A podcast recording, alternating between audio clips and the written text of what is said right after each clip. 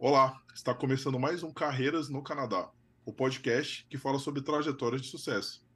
Parte da trajetória pode ser sua também. A cada episódio trazemos um convidado novo que vai contar um pouco da sua história, assim ajudando vocês que buscam oportunidades profissionais aqui no Canadá. Não é não, Maurício? É isso aí, Rodrigo. E lembrando todo mundo aí, quem que está curtindo o nosso canal aí, deixa o seu like, deixa seus comentários, não se, não, não se esqueça de se inscrever aí no YouTube, ativar o sininho para receber as notificações, compartilhar aí com os amigos, todo mundo aí. E temos novidades aí em breve, então se inscreva na nossa lista VIP, entra lá no Instagram, Carreiras no Canadá, é, vai na bio, tem nosso, nosso Linktree lá, se cadastra na lista VIP para receber informações aí dos nossos eventos que a gente vai estar tá lançando em breve. Beleza, Rodrigo? Beleza. E pessoal, lembrando, né, a gente tem né, a sorte, né, de ter esses dois formatos de podcast, né, para justamente a gente conseguir é, ir mais além do que só fazer no nosso estúdio. Então a gente tem um formato que é, que é aquele tradicional, né, no estúdio, e tem esse formato online que é bem legal, né? Graças a ele a gente consegue conversar com profissionais que não vivem em Toronto. Então é legal. Então antes da gente começar, a gente só tem um recado, a gente está com uma parceria nova. Aqui é bem legal. É, que, que acontece, né? O, o, uma pessoa que trabalhou comigo no, no, no, Brasil, ela foi demitida logo no início da pandemia. Então, isso, como muitas pessoas, né, entendem isso, né, como nossa, como fio, como um fim, né? É muito difícil ser demitido. E ela pegou dessa experiência terrível, ela criou um negócio. E de forma bem caseira no apartamento dela, de 60 metros quadrados, e acabou dando muito certo. E ela, lá em São Paulo. Ela é fundadora da Cuca da Sil. A cuca, para quem não sabe, é um doce né, muito comum na região do sul do Brasil. E essa experiência dela de ser empreendedora, é, embora é, através de uma diversidade, fez com que ela participasse de vários programas de televisão, contando a história dela, inspiradora. E o que acontece? Como a produção do doce é relativamente simples e a gestão do negócio bem acessível, ela resolveu criar um curso para ajudar pessoas a incrementar a renda com esse negócio. E, essa, e, e, ela lançará esse curso no próximo 16 de novembro, chama Jornada Leve Doce, pelo Instagram. A live inaugural vai contar um pouco sobre essa história, falando dos cases de sucesso que ela já teve, e no final ela vai fazer o lançamento do curso, que vai ser a Cuca Cremosa da Sil. Assim ela está conseguindo levar seu projeto a diversos lugares do mundo. É bem interessante que serve para você que está em outros países também, como no Canadá, para empreender. Inclusive é o tipo de doce que, que já, é, já é difícil de conseguir no Brasil, né? Imagina aqui no Canadá. Então, é bem legal. Ela está com a parceria com a gente. Então, quando ela lançar esse curso, se você usar o cupom CARREIRA, você vai ter um desconto de 40% na compra do curso da Sil. E vai ser bem legal. Inclusive, é, a gente aqui está pensando em comprar também, né? Porque é um doce bem gostoso. Então a gente não, não, não aprende a empreender, mas já pretende aprender a receita. E a gente já checou que com os ingredientes que tem aqui fica bem legal também. Bom, é isso. É, vamos voltar aqui, né? Para nossa convidada super especial. Sim, queria agradecer a Laís de estar aqui conversando com a gente hoje. Muito obrigado por ter aceitado o convite, Laís. Eu que agradeço o convite. Show de bola, né? Como de costume, né? Vamos, vamos iniciar, né? Conta pra gente, assim, como foi o início da sua carreira profissional lá no Brasil. Tá, tempos pré-históricos. vamos lá. Um, eu estudei psicologia, é, comecei a faculdade em 2006 e aí, quando eu estava no segundo ano da faculdade, eu comecei a estagiar. Ah, muitos alunos de psicologia ou formados em psicologia vão se identificar. É, quando você faz faculdade nessa área, o, estágio mais fácil de achar é na área de recrutamento e seleção, né? Porque é uma área muito em demanda para estudante dessa área.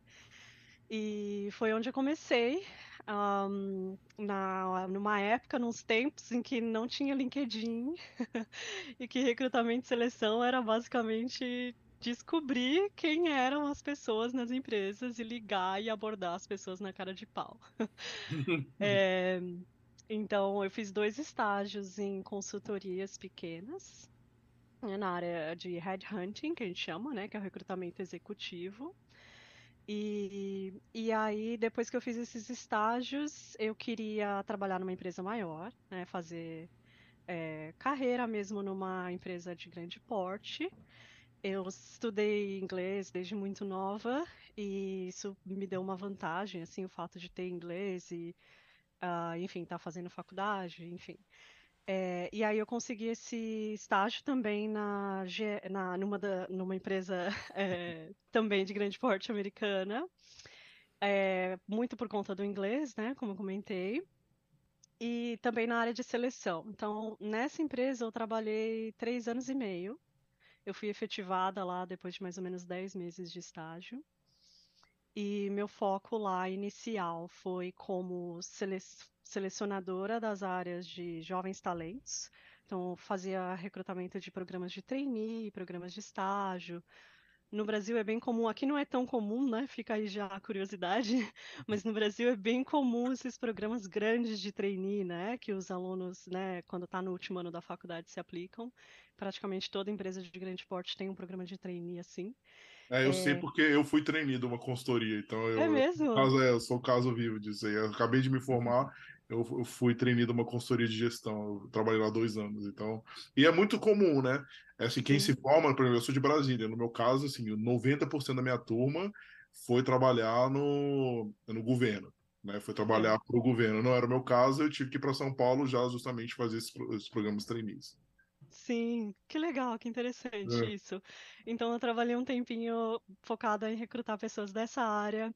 Aí dentro dessa mesma empresa, depois passei para uma área um pouco mais técnica de recrutamento. Eu recrutava o pessoal que fazia manutenção de equipamentos médicos, uma área bem específica. É bem específico. Uh, e aí depois é, eu fui para uma área, na mesma empresa eu passei por esses três cargos, vamos dizer assim, né? Depois fui para uma área mais focada em projetos. Então, na época a gente estava criando a o que a gente chama de employer brand, né, que é a marca empregadora. E tinham projetos mais voltados para marketing, como o marketing é aplicado a recrutamento e seleção, né? Então, fazer, por exemplo, feiras de recrutamento em universidades, divulgar a marca como empregadora para atrair talentos, né? Então eu já me distanciei um pouco dessa área de seleção em si nesse momento. Foi em 2000 e calma, 2012. 2012 chegamos, né? Pulei um pouquinho assim, para dar uma resumida nesse começo, mas nessa época em 2012 foi quando eu fiz minha última entrevista como recrutadora. Desde então eu não hum. trabalho mais focada em seleção mesmo. Tá? Uhum. Um, e aí fui. Eu, eu, gostei bastante dessa área de projeto, de trabalhar com iniciativas é, que fossem diferentes de uma rotina de todos os dias fazer a mesma coisa.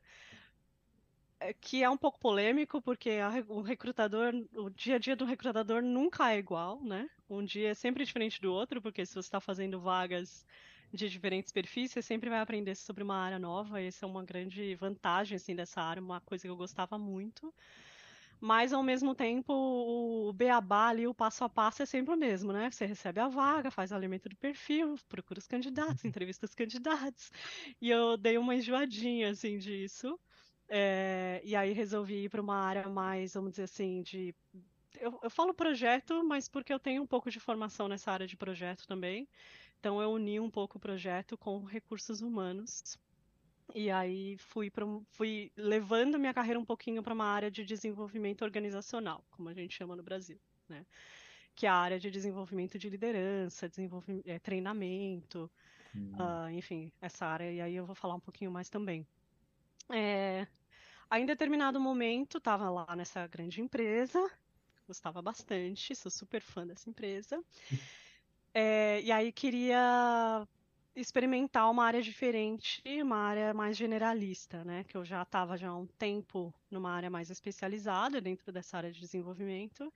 E aí eu queria ser generalista, queria ser o generalista a gente chama de HR Business Partner, né? Que é o parceiro da linha de negócio.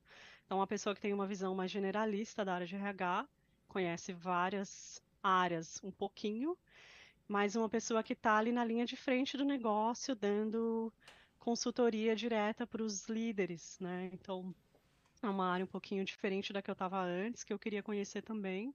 Eu recebi uma proposta dessa outra empresa, também uma multinacional americana, e aí fui para essa área. Era um desafio bem legal, porque é uma empresa que, inclusive, é bem conhecida aqui no Canadá também. É, e é uma empresa que tinha acabado de adquirir duas empresas de pequeno porte lá no Brasil, empresas de tecnologia. E eles estavam fazendo essa aplicação dos programas de RH dessa matriz americana para essas empresas menores no Brasil. Nossas empresas não tinham RH nenhum, era assim, tinha RH empresa pequena, a gente tem sempre uma pessoa lá que é o RH, né? Que é a uhum. pessoa que faz a folha de pagamento lá no Excel. e todo mundo chama de RH, que não é muito o RH, né? Aquilo lá, né? Aquilo lá não é muito é, a essência, Tem muitas assim. empresas, é, tem muitas empresas que terceirizam essa parte, justamente. Tem nada de é porque é, enfim, eu, mas eu te entendo, né? Porque a folha de pagamento, é. a maioria das, das tem muito, muitas empresas do Brasil terceirizam isso, né? Não seja uma coisa repetitiva operacional, não agrega tanto valor, mas o, o core do RH tá longe de ser isso, né? Exatamente. É. Mas, é, de novo, eu tinha muito interesse em atuar como generalista, e aí, como era um, o foco da empresa naquele momento era implantação de programas do zero, eles aproveitaram essa minha experiência com os projetos, né, com o desenho de programas em uma área mais especializada, é, para eu fazer isso.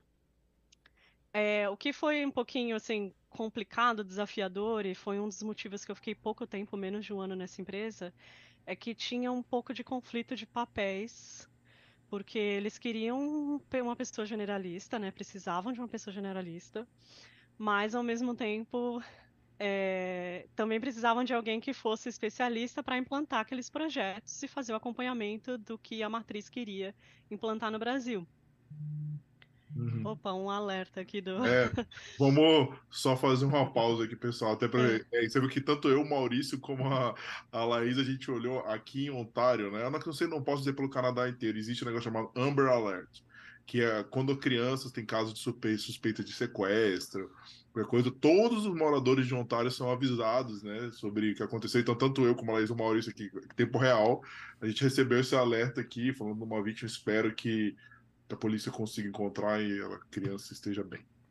Mas, assim, Com certeza, é. Esses alertas são super importantes, bem eficientes, né? Então, é. É. todo mundo, né? A população inteira recebe no mesmo momento, então, legal. Mas vamos continuar então. Desculpa, Laís. Desculpa, o governo de Ontário te interrompeu. Não tem problema. É uma, uma causa importante, então valeu a é. pena.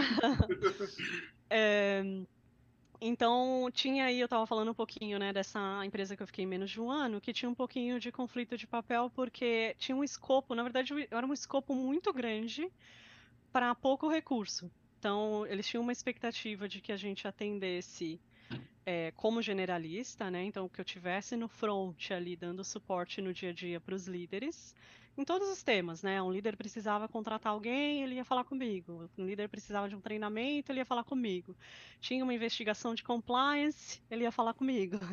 Mas, uhum. ao mesmo tempo, tinha esse projeto, que era um projeto robusto da matriz americana, que estava fazendo a implantação no Brasil desses programas novos. Então, é um projeto que a gente chama de M&A, né? Merger and Acquisition, hum, que hum. tem é, todo um processo de due diligence, né? Que é você fazer o levantamento de toda a documentação da empresa.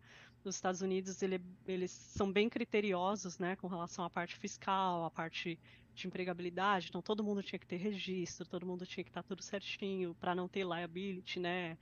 É, enfim, foi uma experiência, assim, muito enriquecedora, porque eu aprendi muito, mas foi muito, muito, muito desgastante do ponto de vista, assim, de horas de trabalho mesmo. Né? Porque eu tinha uma demanda dupla, basicamente eu fazia dois cargos em um. É, e tinha muita pressão, eu era muito nova, eu ainda não tinha aquela experiência generalista, eu reportava para uma pessoa direto no, nos Estados Unidos, então foi um pouquinho, foi bom, mas quando eu recebi uma oportunidade dessa outra empresa, que foi para onde eu fui, foi um pouco a, a, um alívio, assim. Eu não estava hum. procurando um emprego, é, me abordaram pelo LinkedIn é, para essa, essa outra empresa. E eu falei, ah, eu vou, porque aqui eu, minha qualidade de vida está no, no, no, zero. Uhum. eu realmente preciso, preciso de uma experiência um pouquinho diferente. É, e era uma proposta financeira bem bacana, assim, para mim. Era uma fase da minha vida que que eu vou fazer o gancho depois, né? Que a gente, eu e meu marido, né? A gente tinha acabado de se conhecer, a gente já estava pensando, né? Em, enfim, comprar uma casa e começar nessa vida juntos. Então essa parte financeira fazia bastante diferença para mim. E eu fui, fui para essa outra empresa, então eu fiquei nessa empresa menor, vamos dizer assim, um pouquinho menos de um ano. E aí fui para essa outra empresa, que é uma empresa também americana. É, eu tenho essa coisa com empresas americanas, só agora que eu fui para uma canadense, mas é uma empresa também americana, é, que é muito é, conhecida nesse ramo de cosméticos. E fiquei nessa empresa há quatro anos. Aí eu tive dois momentos, assim, nessa empresa, a, a minha última empresa no Brasil, né?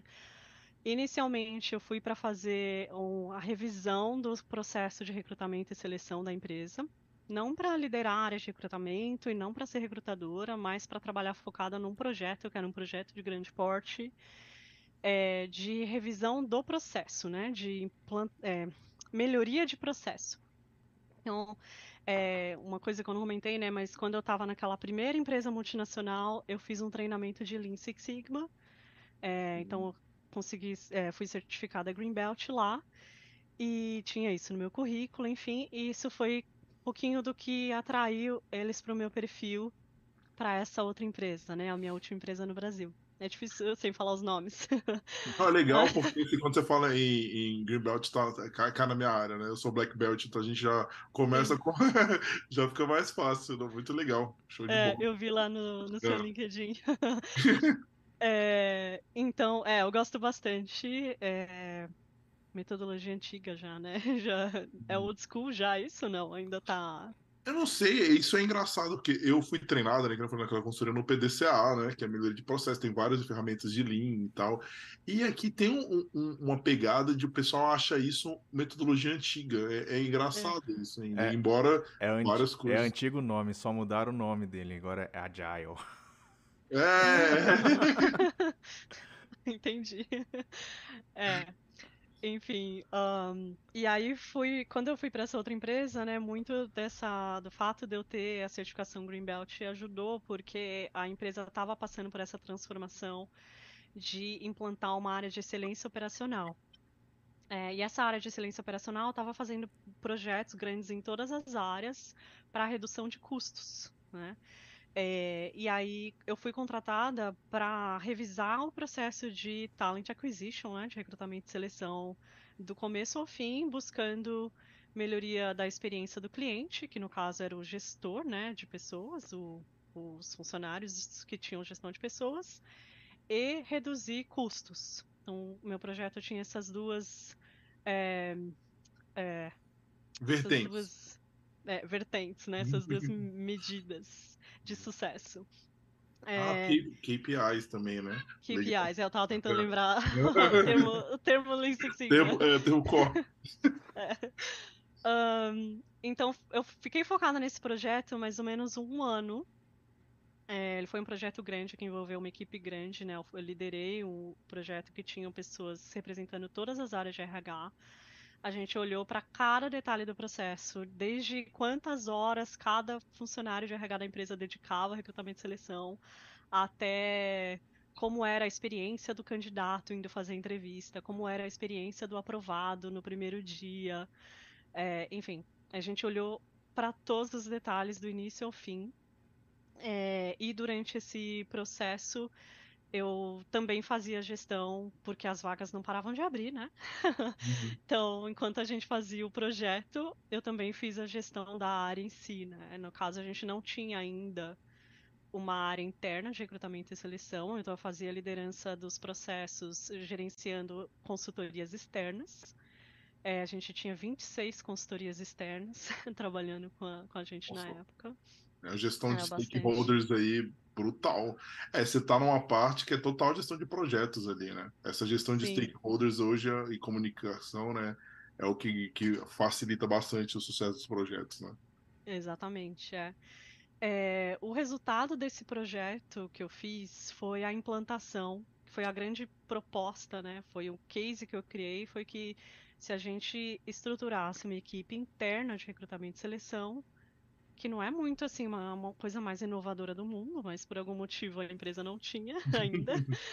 é, se a gente estruturasse uma área interna de recrutamento e seleção, a gente ia economizar muito dinheiro. Na época foi coisa assim de 6 milhões de dólares por ano. A gente ia economizar muito dinheiro e a gente ia melhorar muito o processo, porque a gente ia ter recrutadores que estavam ali dentro da empresa, que tinham um conhecimento melhor da cultura e um alinhamento maior com o perfil que a gente buscava, né? Então, foi um ano, um ano e meio mais ou menos, liderando esse projeto e fazendo a implantação dessa área. Então, a gente criou todos, né? Criei todos os manuais, a gente fez treinamento de mais de mil gestores para eles aprenderem a entrevistar é, melhor. Uh, enfim, foi um projeto gigantesco. é, e quando entreguei né, o fim, né, o, o produto final, que foi implantar essa área, é, eles me perguntaram, né? Você quer fazer a liderança da equipe de recrutamento e seleção, né? Continuar, enfim, nessa área. Você pode fazer isso, ou uma opção que eles preferiam, né? Que eles me ofereceram, era você ir para a área mais de desenvolvimento organizacional, né? Que era um pouco do que eu já tinha feito lá atrás, mas eu não tinha me especializado tanto, que é o que a gente chama de talent management aqui no, né, em inglês. Uhum. Essa área é uma área focada em identificar, por exemplo, é, com base em metodologias, né? Que para tudo a gente tem metodologias, mas a área de sucessão, então você identifica, você mapeia lá todos os cargos estratégicos da empresa e mapeia quem podem ser os sucessores caso pessoa XYZ saia da empresa.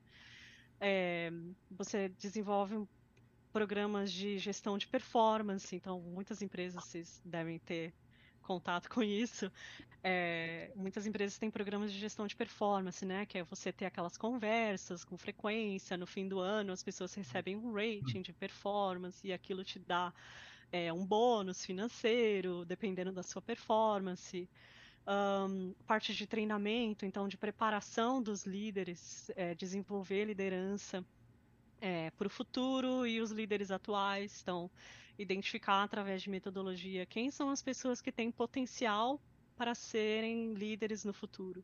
E aí você fazer um investimento naquelas pessoas, é, em treinamento, em experiências, projetos, enfim, exposição, para que elas é, sejam os líderes no futuro. O que mais? Várias áreas, né? Tentando explicar o que que talent management é, é, contempla, é, engloba, né? É, a parte de programas de estágio trainee. Né? Então a gente tem no Brasil é bem comum, né, os programas de estágio trainee que faz faz parte disso, né? Você identificar jovens talentosos, interessados que queiram fazer carreira na empresa, é, para e aí a empresa faz um investimento financeiro ali para de treinamento, enfim, para que essas pessoas sejam, vamos dizer assim, os líderes do amanhã, né, ali na empresa. Então, é, trabalhei nessa área eu fiquei, o total, nessa empresa, eu fiquei quatro anos, quase quatro anos. E aí eu trabalhei nessa área de talent management mais ou menos dois anos e meio, três anos. É, até vir para o Canadá. Aí eu pedi demissão, basicamente, duas semanas antes de vir para o Canadá. E aí vim. E Não, aí começa. Conta pra gente. Recomeça do zero, brincadeira. Não, mas Quase. conta pra gente um, um pouquinho aí, que agora que entra, na verdade, aquela pergunta, né? Como que surgiu o Canadá, assim, para você? Como, por que que você decidiu? Porque, pelo que você está contando pra gente, você tinha uma carreira sólida, né? Consistente, estava fazendo o que você gosta, desafiador, entregou grandes projetos. Como que surgiu e por que surgiu o Canadá, assim, na sua vida? E você cogitou outros lugares, outros países, além do Canadá? Vamos lá. Um, essa é, é complicado, porque eu não consigo identificar um momento em que eu falei, eu quero ir para o Canadá e eu não consigo explicar exatamente o porquê Canadá. Mas tem uma história interessante, assim, mais ou menos, tá? Quando eu estava estudando para prestar vestibular, bem novinha, adolescente, é, eu queria, por algum motivo doido, eu queria fazer o curso de gestão ambiental. Nada a ver com psicologia, né? Hum. Mas eu queria, por, por algum momento, eu quis trabalhar nessa área. Sabe quando você é adolescente, você quer fazer tudo, cada mês você quer fazer uma coisa? Um uhum. mês você quer ser médico, um mês você quer ser advogado, outro mês você quer. Enfim, eu tive lá um mês que eu queria fazer gestão ambiental. E aí eu resolvi pesquisar no Orkut, né? Orkut. É, resolvi pesquisar no Orkut gru é, grupos, né? Que era bem comum, né? Aqueles grupos é, grupos de pessoas que trabalhavam nessa área de gestão ambiental. Então, sempre fui muito curiosa, assim, sempre gostei de pesquisar as coisas nos lugares nada a ver. Uhum. É, e aí eu caí nesse grupo de profissionais de gestão ambiental que moravam no Canadá. Nossa, Caraca. bem específico, específico né? também. É, um grupo de brasileiros. Nossa. E, e aí eu, eu entrei num mundo assim de entender Federal Skilled Worker, uns programas de imigração do Canadá. Eu falei, nossa, que interessante, né? Dá pra ir pro Canadá. Foi uma coisa assim, dá pra ir. Se você quiser, você pode se aplicar e morar no Canadá. Que coisa interessante. Mas aquilo foi como se fosse uma sementinha, assim. Eu esqueci aquilo. Mas eu sabia que dava. Uhum. E esqueci aquilo, e no mês seguinte eu queria ser médica, e depois quis ser advogada, e fiz psicologia. É, e, foi, e foi assim. E eu esqueci. Aí avança, vamos dizer assim, 10 anos, para 2012. Eu conheci meu marido, meu atual marido. E meu marido trabalha na área de desenvolvimento de jogos, né? Ele é, é trabalha com games, né? Desenvolve games. E nessa área é, não tem muito mercado no Brasil. É, as empresas no Brasil são bem pequenas. E os Estados Unidos, a Alemanha, o Canadá são países já muito avançados e é, são nesses países onde estão as maiores indústrias dessa área de jogos, né? Esses jogos mais famosos, mais lucrativos, são desenvolvidos por essas empresas que ficam aqui. E o meu marido tem é, uma tia que mora é, aqui no Canadá, em Oshawa. Hum. Já morava há muitos anos já, ela tá aqui já faz mais de 20 anos, se não me engano. E quando a gente se conheceu, é, não foi algo que imediatamente a gente falou sobre isso. Ele nunca falou para mim, olha, eu quero ir morar no Canadá. E eu também nunca falei, olha, um dia eu vi nesse grupo do Orkut que dava para morar no Canadá. Mas eu já tinha visto e ele tinha esse interesse e a gente nunca conversou sobre isso. Isso em 2012, a gente se conheceu, tal.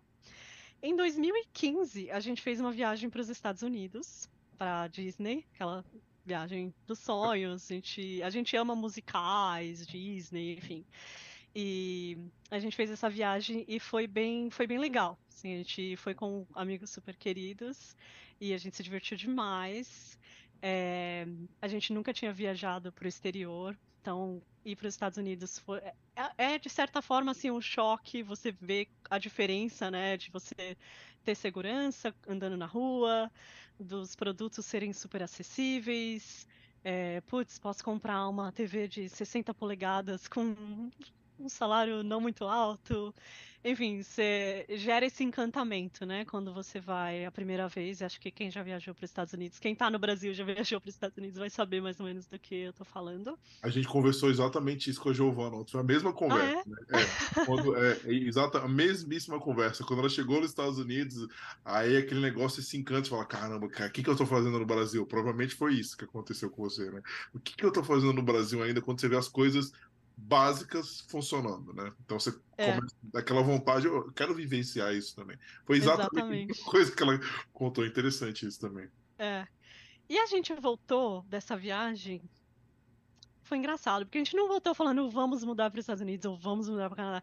A gente voltou falando, putz, seria legal morar, né, num, num fora do assim. Brasil, né? É. Mas não foi algo que a gente falou vamos fazer, sabe?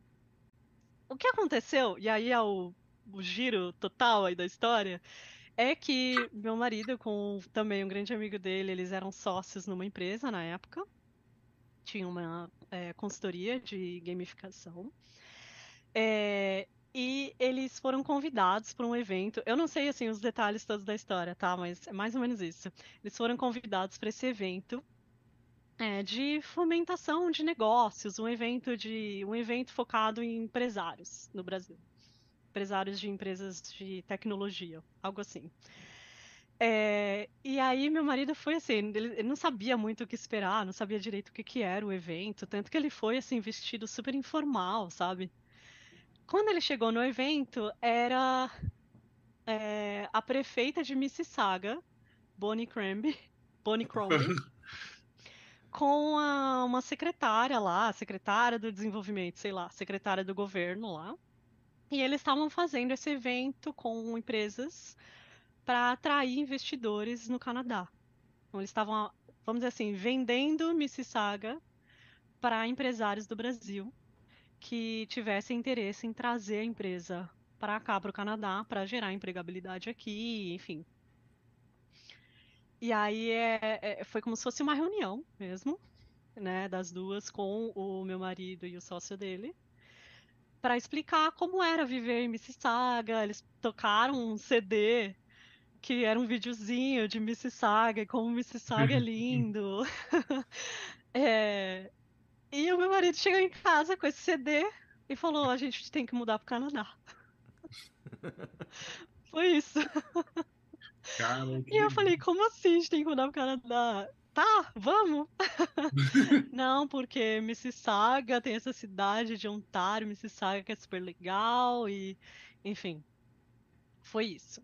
Isso foi em 2015. É, e aí eu falei, aí ele falou, vamos, vamos ver se dá, porque eu não sei se dá, né? E a gente falou, ah, vamos ver. E aí comecei, né? E aí eu sou, eu sou a louca da, dos planos, do Excel, da pesquisa. Uhum. Aí eu falei, ok, vamos lá, eu vou. E aí entra para uma parte aí de como foi o processo para vir mesmo. Não sei se você quer já entrar nessa parte, mas não, essa é a história do. Legal, não, é interessante ver, é, é, interessante ver, né, como que surgiu isso na vida de cada pessoa. Que tem pessoas que realmente analisam outras opções, não tem outras pessoas que o Canadá cai no colo, né? O cara, é. é tipo, é isso e acabou, não, não existia nem outra possibilidade. No meu caso também nunca existe outra possibilidade no seu Canadá. Então é, é legal, mas conta pra gente, beleza, quando você decidiu, você falou, oh, não, beleza, é o Canadá, comprou a ideia do seu marido, viu o, o DVD lá de Mississauga, falou, não, é isso que eu quero. Como que foi aí? Quais foram os próximos passos? É, assim, o meu marido era sócio nessa empresa, é, então teve toda uma questão, né, de entender como que seria, né, sair da empresa ou não. É, ele acreditava bastante, né, no negócio. Uh, e eu também tinha, assim, né, um emprego é, que era bom, a gente estava bem na carreira, então, inicialmente foi entender, assim, como que seria vir para o Canadá, como é que seria o impacto disso, né, nas nossas carreiras, se valeria a pena. É um investimento financeiro muito alto, na época a gente não tinha dinheiro para fazer esse projeto. É, então, assim, parte inicial foi ler muito, e acho que fica aí a dica número um, né? Hashtag um. é, muita gente me aborda no LinkedIn, acho que por conta de eu trabalhar é, na área de RH, acho que atrai bastante. É, e eu vejo. Isso é uma coisa que me deixa um pouco chateada, assim, fica a dica, né?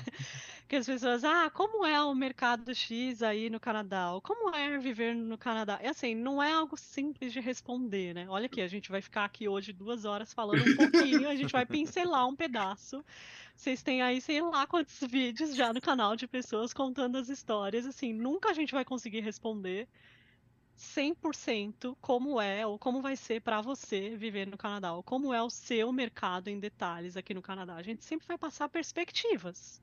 É. Né? E uma coisa, o que, é, a, o que é para mim é diferente do que é para você, que é diferente do que é para o Maurício, que é diferente para qualquer convidado que já falou com a gente. Então é uma pergunta muito tricky, né? É complicado responder é. isso, né? Exatamente. Então, essa parte, assim, a gente leu muito e é, é o que eu tô falando, né? Dica número um. É assim, mergulha, se é o que você quer, você tem que mergulhar nesse universo e ler muito e pesquisar muito sobre isso. Porque é uma mudança, né? Muda a sua vida totalmente. Então, fizemos esse processo de pesquisar. Fiz, né? Eu vou fazer aqui a minha meu mérito, porque meu marido deu uma delegada nisso aí, tá? Ele falou: ah, pesquisa aí, eu vou trabalhando. Deu uma terceirizada, falou: olha aqui, eu joguei, agora é contigo ali. É, pesquisa aí, só me leva, que eu vou. Então eu pesquisei bastante. É, a gente decidiu logo no começo que a gente queria já chegar aqui no Canadá como residentes permanentes. Isso porque a gente, quando fazia o cálculo lá dos pontos no Express Entry, a gente via que a gente tinha uma pontuação competitiva para o programa de residência permanente, pelo menos na época, né, na pontuação da época. E a questão financeira pesava bastante, assim, a gente não tinha um super investimento, a gente não tinha uma, muita grana guardada. E para quem vem para estudar e trabalhar, enfim, é um processo que é um pouquinho mais moroso, um pouquinho mais longo e você precisa de um pouquinho mais de dinheiro para conseguir viabilizar seu projeto Canadá, né? Então, pra gente, assim, era meio que um tudo ou nada, assim, a gente tinha um apartamento que ainda não estava 100% pago, mas que a gente tinha essa visão de que a gente conseguisse vender o apartamento, a gente conseguiria ter um valor que deixaria a gente confortável um tempo, mas era crucial que a gente conseguisse vir para o Canadá como residentes permanentes já. Hum. Então é a gente preferiu. Economiza, economiza, muito dinheiro, né? Porque o college aqui é, é principalmente é. quando você não é residente permanente, ele é muito caro. Exatamente. Então, quem tem essa possibilidade, que a gente, a gente conversa, inclusive, diariamente né, com as pessoas, olha, se você tem um perfil, né? Se você tem um inglês, se você está na idade boa, se você tem um inglês ou um francês bom, e você não tem tanto dinheiro, é o caminho. Mas o problema é que às vezes as pessoas não têm nem o dinheiro e, e nem o inglês, e nem a experiência profissional, aí fica um pouco mais complicado. Com certeza, é. Aí vai de cada perfil, né? É. No nosso caso, meu marido trabalhava, trabalha, né, numa época, numa área que é uma área muito em demanda, né? Então não tem tantos profissionais dessa área de games. É, nós dois tínhamos o um inglês que assim, na época a gente achava que era maravilhoso. Você chega aqui e descobre que não é maravilhoso coisa nenhuma, né? Mas a gente achava que tinha um inglês é. ótimo. É, fica tranquilo que isso é uma percepção de 95% dos nossos convidados. Assim, todo mundo fala isso. Então, inclusive, é. a gente concorda bastante com você em todos os aspectos nisso. Não tem... É. Você descobre a verdade, né? Você é, você cai, cai, na real, né? Chega aqui e cai na real. Então, é... enfim, a gente tomou essa decisão. E aí Tô falando de 2015, né? Demorou um pouquinho porque a gente tinha essa ideia de é, fazer todo aquele saving, né? Todo guardar toda a parte financeira. É óbvio, tem toda a questão de você estudar o pro IELTS, que a Giovana falou ontem, né? Que é melhor você demorar mais tempo no Brasil se preparando para ter uma nota boa no IELTS do que simplesmente vir para cá e, enfim, ficar estudando inglês e que eu vi que ela falou um pouquinho disso ontem também, e é 100%, assim, eu concordo. É, então a gente fez isso. Demorou, demorou um pouquinho para conseguir vender o apartamento, mas conseguimos vender. Guardamos lá aquele dinheiro, estudamos inglês demais. A gente fez um curso com um australiano na época. É, e para gente se preparar né, para a prova, a gente tinha. Eu, eu pessoalmente tinha bastante dificuldade com listening e o meu marido tinha um pouquinho de dificuldade com a parte de writing. Então a gente focou muito assim no específico nas nossas dificuldades, no que a gente precisava para tirar as notas altas. Um, que mais? E aí todo o processo burocrático, né, documentação toda que você faz, a gente ficou então dois, é, 2000, metade de 2015, 2016 e 2017 inteiros nesse projeto, estudando inglês, guardando dinheiro demais, é, não fazia e, nada, assim, só guardava dinheiro. E depois de aplicar, né, o problema é tem que esperar todo o processo, né, que demora, não sei qual, quanto tempo durou o seu, mas em média um ano a dois anos, né, demorava. O FSW ficou para dois anos aí na pandemia, né, então... Pois é, a gente é. teve um pouco de sorte nesse sentido, ah, ah, sorte, assim, a gente demorou para enviar a aplicação, para entrar no sistema, porque a gente queria estar tá com a nota do ARTS tudo certinho, mas a partir do momento que a gente entrou, a gente já tinha feito o cálculo, né, dos pontos. A partir do momento que a gente entrou, foi coisa de uma semana a gente já recebeu o, o IT. Ah, não. É, é, não, é. porque atinge a pontuação, assim, beleza. E Mas... aí o processo em si foi coisa de quatro meses. Nossa, que rápido. rápido. Nossa, rápido. Que... isso foi que ano? 2017. Ah, legal. Ah, legal, que legal. Bom, hoje não, acho que isso não está acontecendo, mas porque a gente observa pelas conversas com o Terry, né, que é nosso parceiro, também quando é muito difícil acontecer é. nesse tempo de quatro meses, não, não tá acontecendo com frequência. Claro, tem alguns casos isolados ali, mas não é a regra. Principalmente o FFSW, né? Que você não está no Canadá, né? Então, legal. Nossa, que rápido. É, foi bem rápido. E é, e assim, eu, eu sei porque eu tô fazendo uma aplicação do visto de turista pra, pra minha mãe, que tava previsto para sair a resposta em um mês e já faz quase quatro e não saiu ainda, então tudo tá atrasado. Né? Que tem um gargalo da, da época da pandemia, né? Que acho que eles estão tentando correr atrás agora. É, e vão chamar ainda mais, né? Então eles anunciaram as metas migratórias para os próximos anos, então vão começar a chamar ainda mais gente. E eles precisam melhorar o processo. Eu, eu já converso, falo com o Terry toda hora. Falei, meu sonho era trabalhar para imigração para arrumar isso, esse processo de, de graça. Se alguém tiver na imigração, é porque eu não consigo entender. Eu já falei com o Terry isso, a gente já tem várias conversas. Eu não consigo entender como eles demoram tanto para fazer isso e, e, tipo, em vez de resolver esse processo, nós chamamos mais gente. Ou seja, o backlog fica cada vez pior, né? não melhora o processo e vai chamando mais gente. Enfim, Sim. isso é um Poxa, conversa também. Que, é. Tomara que resolvam logo, né? Porque deve ter bastante gente já preparada, pronta para vir e que. Gente que já tá aqui. Eu tenho amigos meus que já estão aqui, que estão naquele TR to PR, né, que já eram para estar, já estão um ano e meio esperando. Um ano Nossa. e meio de um negócio que já pessoas que já estão aqui no Canadá não faz o menor sentido. E não é só assim, é o visto de turista, é o visto de trabalho, tá atrasado também a parte de cidadania. Então é. tem muita coisa que eles tem, precisam dar uma atenção ali se eles querem atingir as metas deles migratórias para os próximos anos. Mas enfim, é. vamos deixar essa parte aí, a gente. Fica pro Terry essa parte. É. É, mas enfim, conseguimos então o visto de residente permanente. Isso foi no. Foi em agosto, quando saiu o nosso visto agosto de 2017, mais ou menos. E aí a gente resolveu que viria para cá em dezembro. Então foi só o tempo aí de vende-se tudo e tchau. E, e aí viemos, chegamos aqui dia 27 de dezembro de 2017. No dia tava menos 32 graus. Já, isso é uma estratégia que eu, foi a que eu fiz, foi que o Maurício fez também. A primeira vez que eu vim para o Canadá, eu vim em dezembro, porque eu acho que é o seguinte: se você aguentar o primeiro inverno, é, o resto é sossegado. Então já tem que chegar no olho do furacão mesmo, porque quem fica, quem chega aqui no verão fica encantado, né? Nossa, que maravilha, Canadá, aquilo. Mas passa pelo inverno primeiro, né? É. Aí... e aí a gente chegou, a hora que a gente pôs o pé para fora do aeroporto, veio aquele vento que corta seu rosto. E aí eu olhei pro meu marido e falei, o que, que a gente fez? O que, que a gente tá fazendo aqui? Que frio! Sem os casacos, a gente foi direto pra uma Sport Check comprar um Nossa. casaco do aeroporto. E aí começamos a buscar emprego, porque chegamos sem nada, tinha ali uma reserva que ia durar, sei lá, seis meses. e a gente precisava trabalhar. É, e aí é isso. Aí entra na parte 4 da, da trajetória. Aí. É, a gente tinha uma ideia, aí né, fica é meio complicado. Assim. A gente tinha uma ideia que a gente ia chegar e gente tinha experiência em empresas multinacionais, falava inglês desde, sei lá, 2010, já trabalhava falando inglês no dia a dia.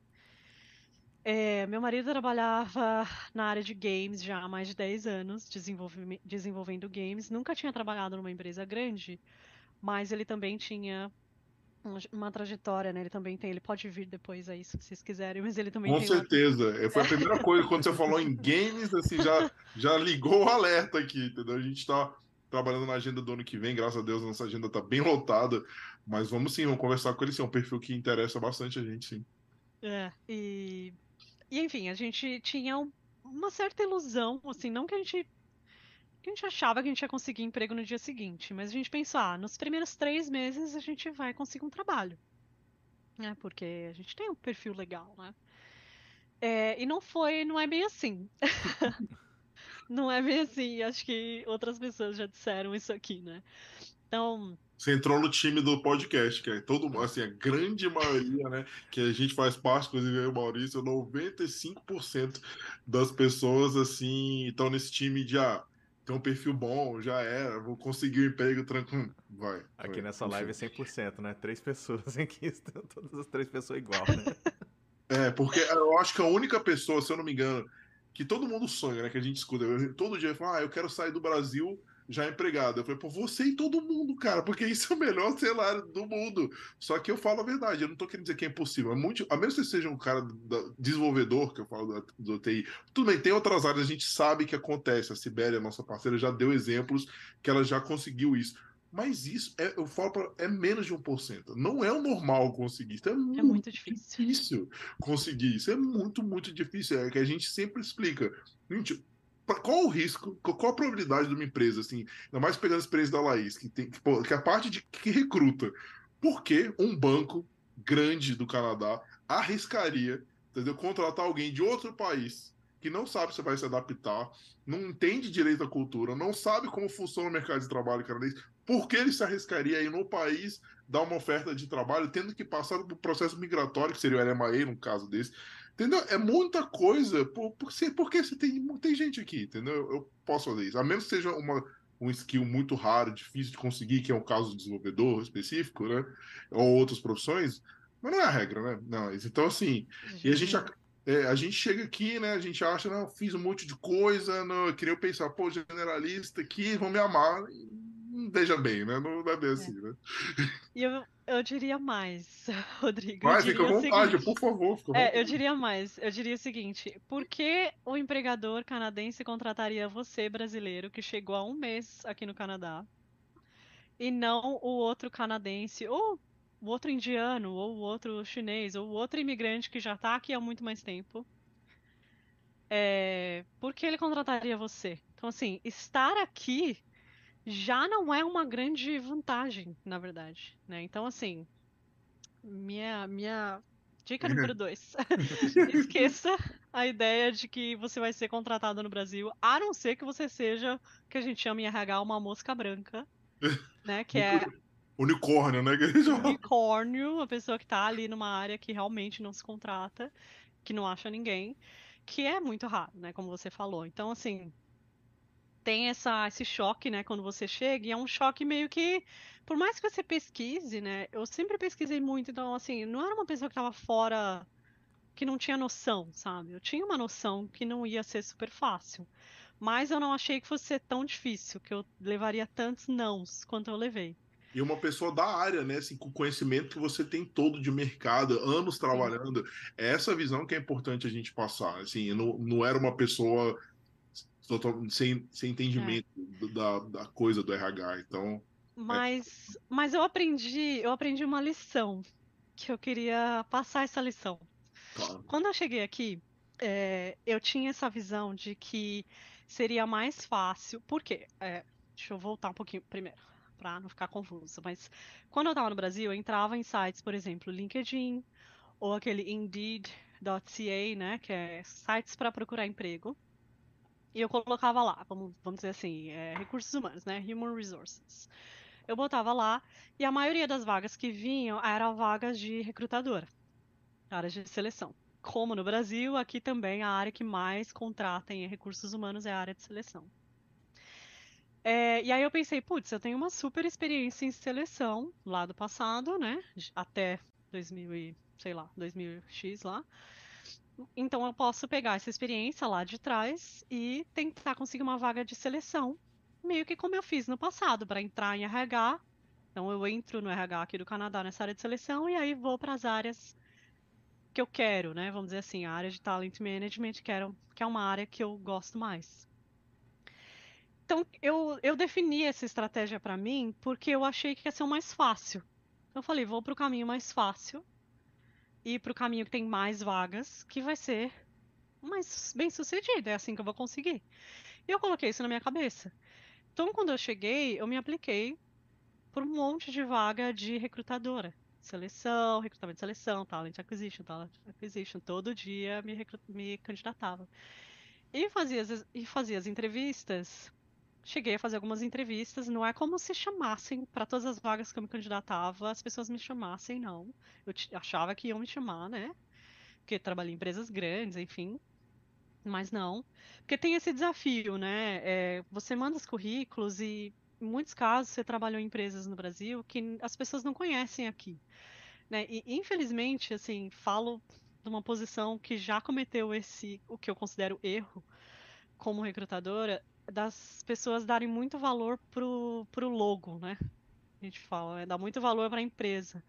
Então, ah, eu trabalhei no Brasil na empresa X, que é gigantesca, mas é uma empresa brasileira. Aí chega aqui, tipo, ninguém nunca ouviu falar dessa empresa.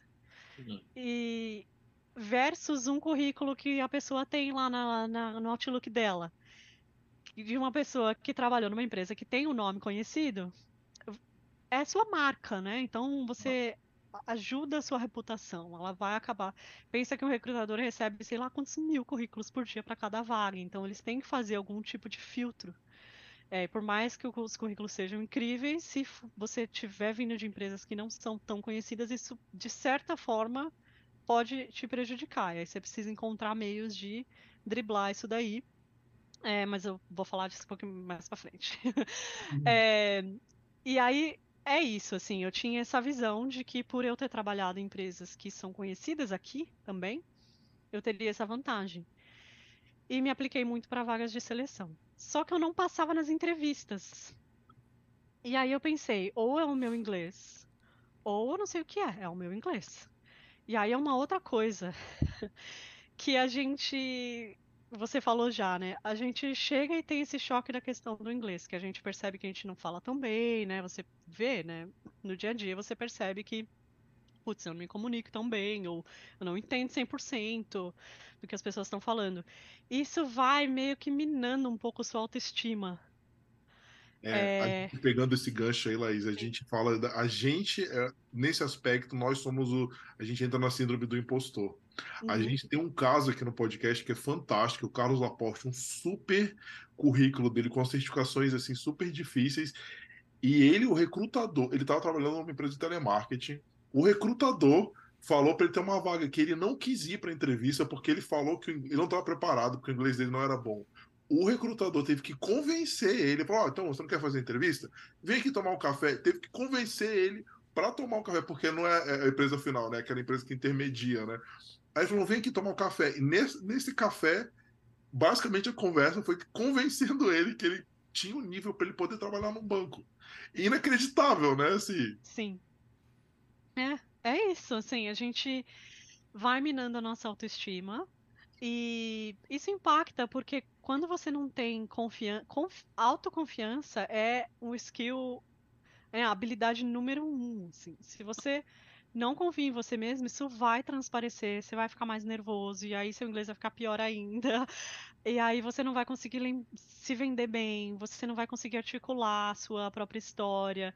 Então, é muito, assim, se você precisar fazer um processo de terapia mesmo, sabe? Buscar um psicólogo, fazer um acompanhamento, acho que é um, é um processo importante, sabe? Porque você enfrenta isso, né? Esse momento. Você chega aqui, putz, não é tudo isso, eu não sou bom o suficiente, não vai dar certo. E isso vai minando um pouquinho. É, e foi um pouco isso que aconteceu, sabe? É, eu fiz muita entrevista e não passava nas entrevistas. Até um dia, um domingo, assim, que eu sentei, fazia mais ou menos três meses que a gente estava aqui. Eu falei, eu preciso passar em alguma vaga. Eu preciso. E até aquele momento, o que eu estava fazendo era aquele processo mais clássico de você ler direitinho todos os job descriptions, personalizar seu currículo para cada vaga, né? Então era um processo lento que eu fazia para me aplicar para as vagas. Escrevia cover letter, uma cover letter para cada vaga, aquela coisa. E aí, desse domingo, eu falei assim: eu vou, quer saber? Eu vou fazer o seguinte: eu vou fazer um currículo mais genérico e eu vou me aplicar para todas as vagas do site, todas. eu vou escrever Human Resources e vou me aplicar para tudo. tudo assim, óbvio. É, tudo. dentro do dentro que você é, suas expertise, né? Dentro da minha área de exatamente, eu não ia mandar, não, pelo amor de Deus, não vai mandar um currículo de desenvolvedor para uma vaga de médico. Fiz lá um currículo que fizesse sentido hum. para aquelas vagas todas. É, e me candidatei para muita vaga. Nesse dia eu me candidatei assim para 40 vagas. É, numa manhã. Eu montei uma planilha que eu anotei todas as empresas, todos os links das vagas, qual era o título de cada vaga, qual era o currículo que eu tinha mandado. Eu tinha assim duas versões de currículos diferentes. Qual currículo eu tinha mandado, a data e tal. Fiz uma planilhinha de controle e me candidatei para as 40 vagas. E ali tinham vagas, assim, que até então, que eu estava fazendo? É, buscando a, vagas na área de seleção, que era o que eu tinha experiência, mas vagas de recrutadora sênior, vagas mais sênior, porque eu vinha de um cargo equivalente a um cargo gerencial, então eu também não queria dar um milhão de steps para trás na minha carreira. Então eu estava bem seletiva também com relação ao nível da vaga. Nesse dia eu falei, eu vou me candidatar para as vagas júnior, eu vou me candidatar para as vagas de qualquer coisa, assim, qualquer nível, desde que seja nessa área que, que eu tenho interesse. E aí me chamaram para uma vaga nesse, nessa empresa que eu tô agora, no banco. Era uma vaga bem júnior. uma vaga na área de operações de RH, não era uma vaga de recrutamento, uma vaga de operações de RH, é, para uma área que trabalhava nessa, dentro de operações de RH, uma área que cuidava especificamente de onboarding de novos funcionários. Então, assim, tinham lá palavras-chave na minha experiência, né? Que no passado eu tinha desenvolvido programas de onboarding, enfim. É, e aí eles, ah, legal, ela tem um perfil. Eu tive sorte porque eles estavam para implementar um sistema que a gente chama de Workday, que é um sistema novo, razoavelmente, assim, nessa área de RH, então não tem tanta gente que conhece esse sistema, e eu tinha essa experiência na última empresa que eu estava no Brasil.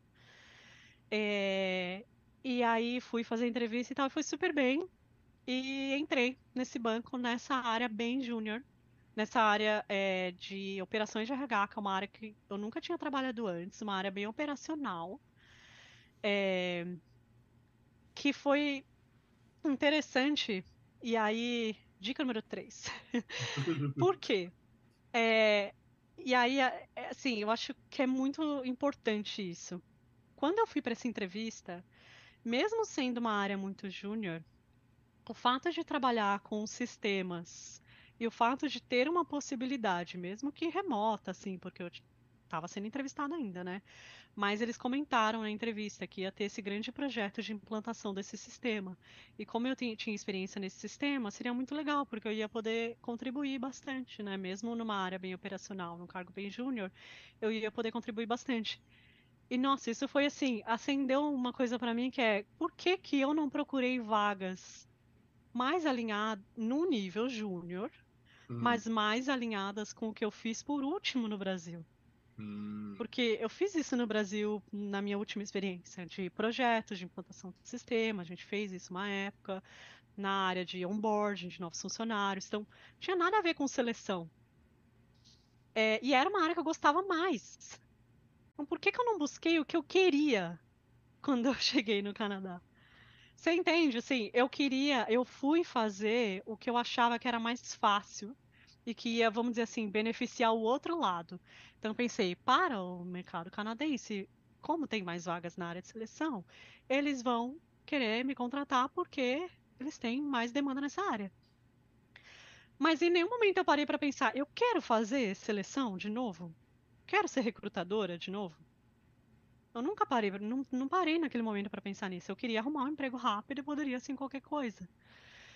É, então, quando eu saí dessa entrevista, e talvez, eu não sei, tá? Eu acredito um pouco nessa coisa de sorte, o universo e coisas que conspiram ao, ao, seu favor. É, mas quando eu saí dessa entrevista, eu sabia que eu tinha passado. Porque eu mostrei, qual que é a palavra certa? A paixão, sabe? Eu mostrei que eu de fato tinha um interesse. E aí, quando eu fiz um review, assim, nossa, das minhas últimas entrevistas para vagas de recrutamento e seleção, eu entendi porque eu não tinha passado. Porque não era o que eu queria fazer. Então, assim, não que o recrutador seja mágico e que ele vá ler a sua mente durante a entrevista, mas você transmite isso de alguma forma, né? Você transmite uma falta de entusiasmo. Tem gente que vai conseguir fingir bem, né? Ótimo. No meu caso, eu percebi, né, nesse momento foi assim um insight que eu tive que eu não, não, não queria fazer seleção, não queria trabalhar com recrutamento de novo. É, e provavelmente tinha sido isso que é, tivesse me impedido de passar em outros processos. E aí, quando eu fiz essa entrevista no banco, para uma área que, mesmo num cargo super júnior, era uma área que eu achei super legal, sabe? Uma área que era algo que eu ia aprender algo novo, porque eu ia trabalhar numa área nova, assim, uma área que era diferente para mim, né, de operação de RH. É, isso me, me, me, gerou, assim, certo encantamento, e acho que é, gerou neles também, né? Eles perceberam que eu tinha é, uma paixão, aí, um interesse por fazer aquilo.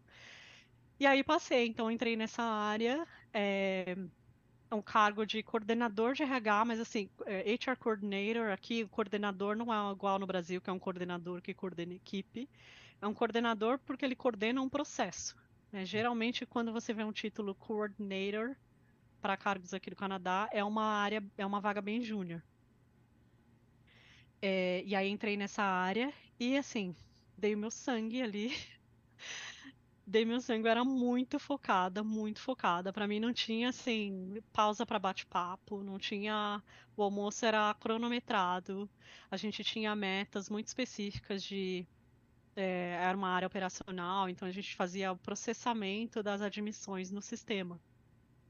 Então, vou te dar um exemplo, né? Vamos supor que você é contratado na empresa e aí eles fazem uma oferta para você, você assina lá a oferta, eles te mandam um link para você entrar no sistema deles para colocar seus dados pessoais para sua contratação.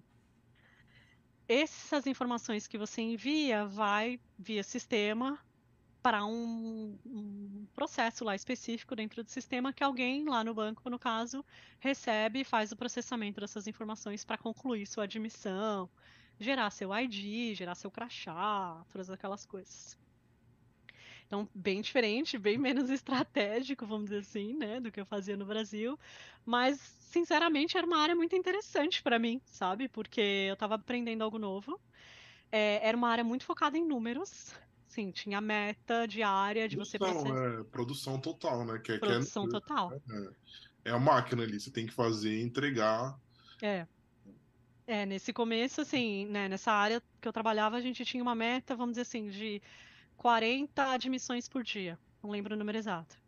Mas o meu foco era chegar ali antes do meu horário um pouco, focar 100% para fazer 80. Hum. Sabe?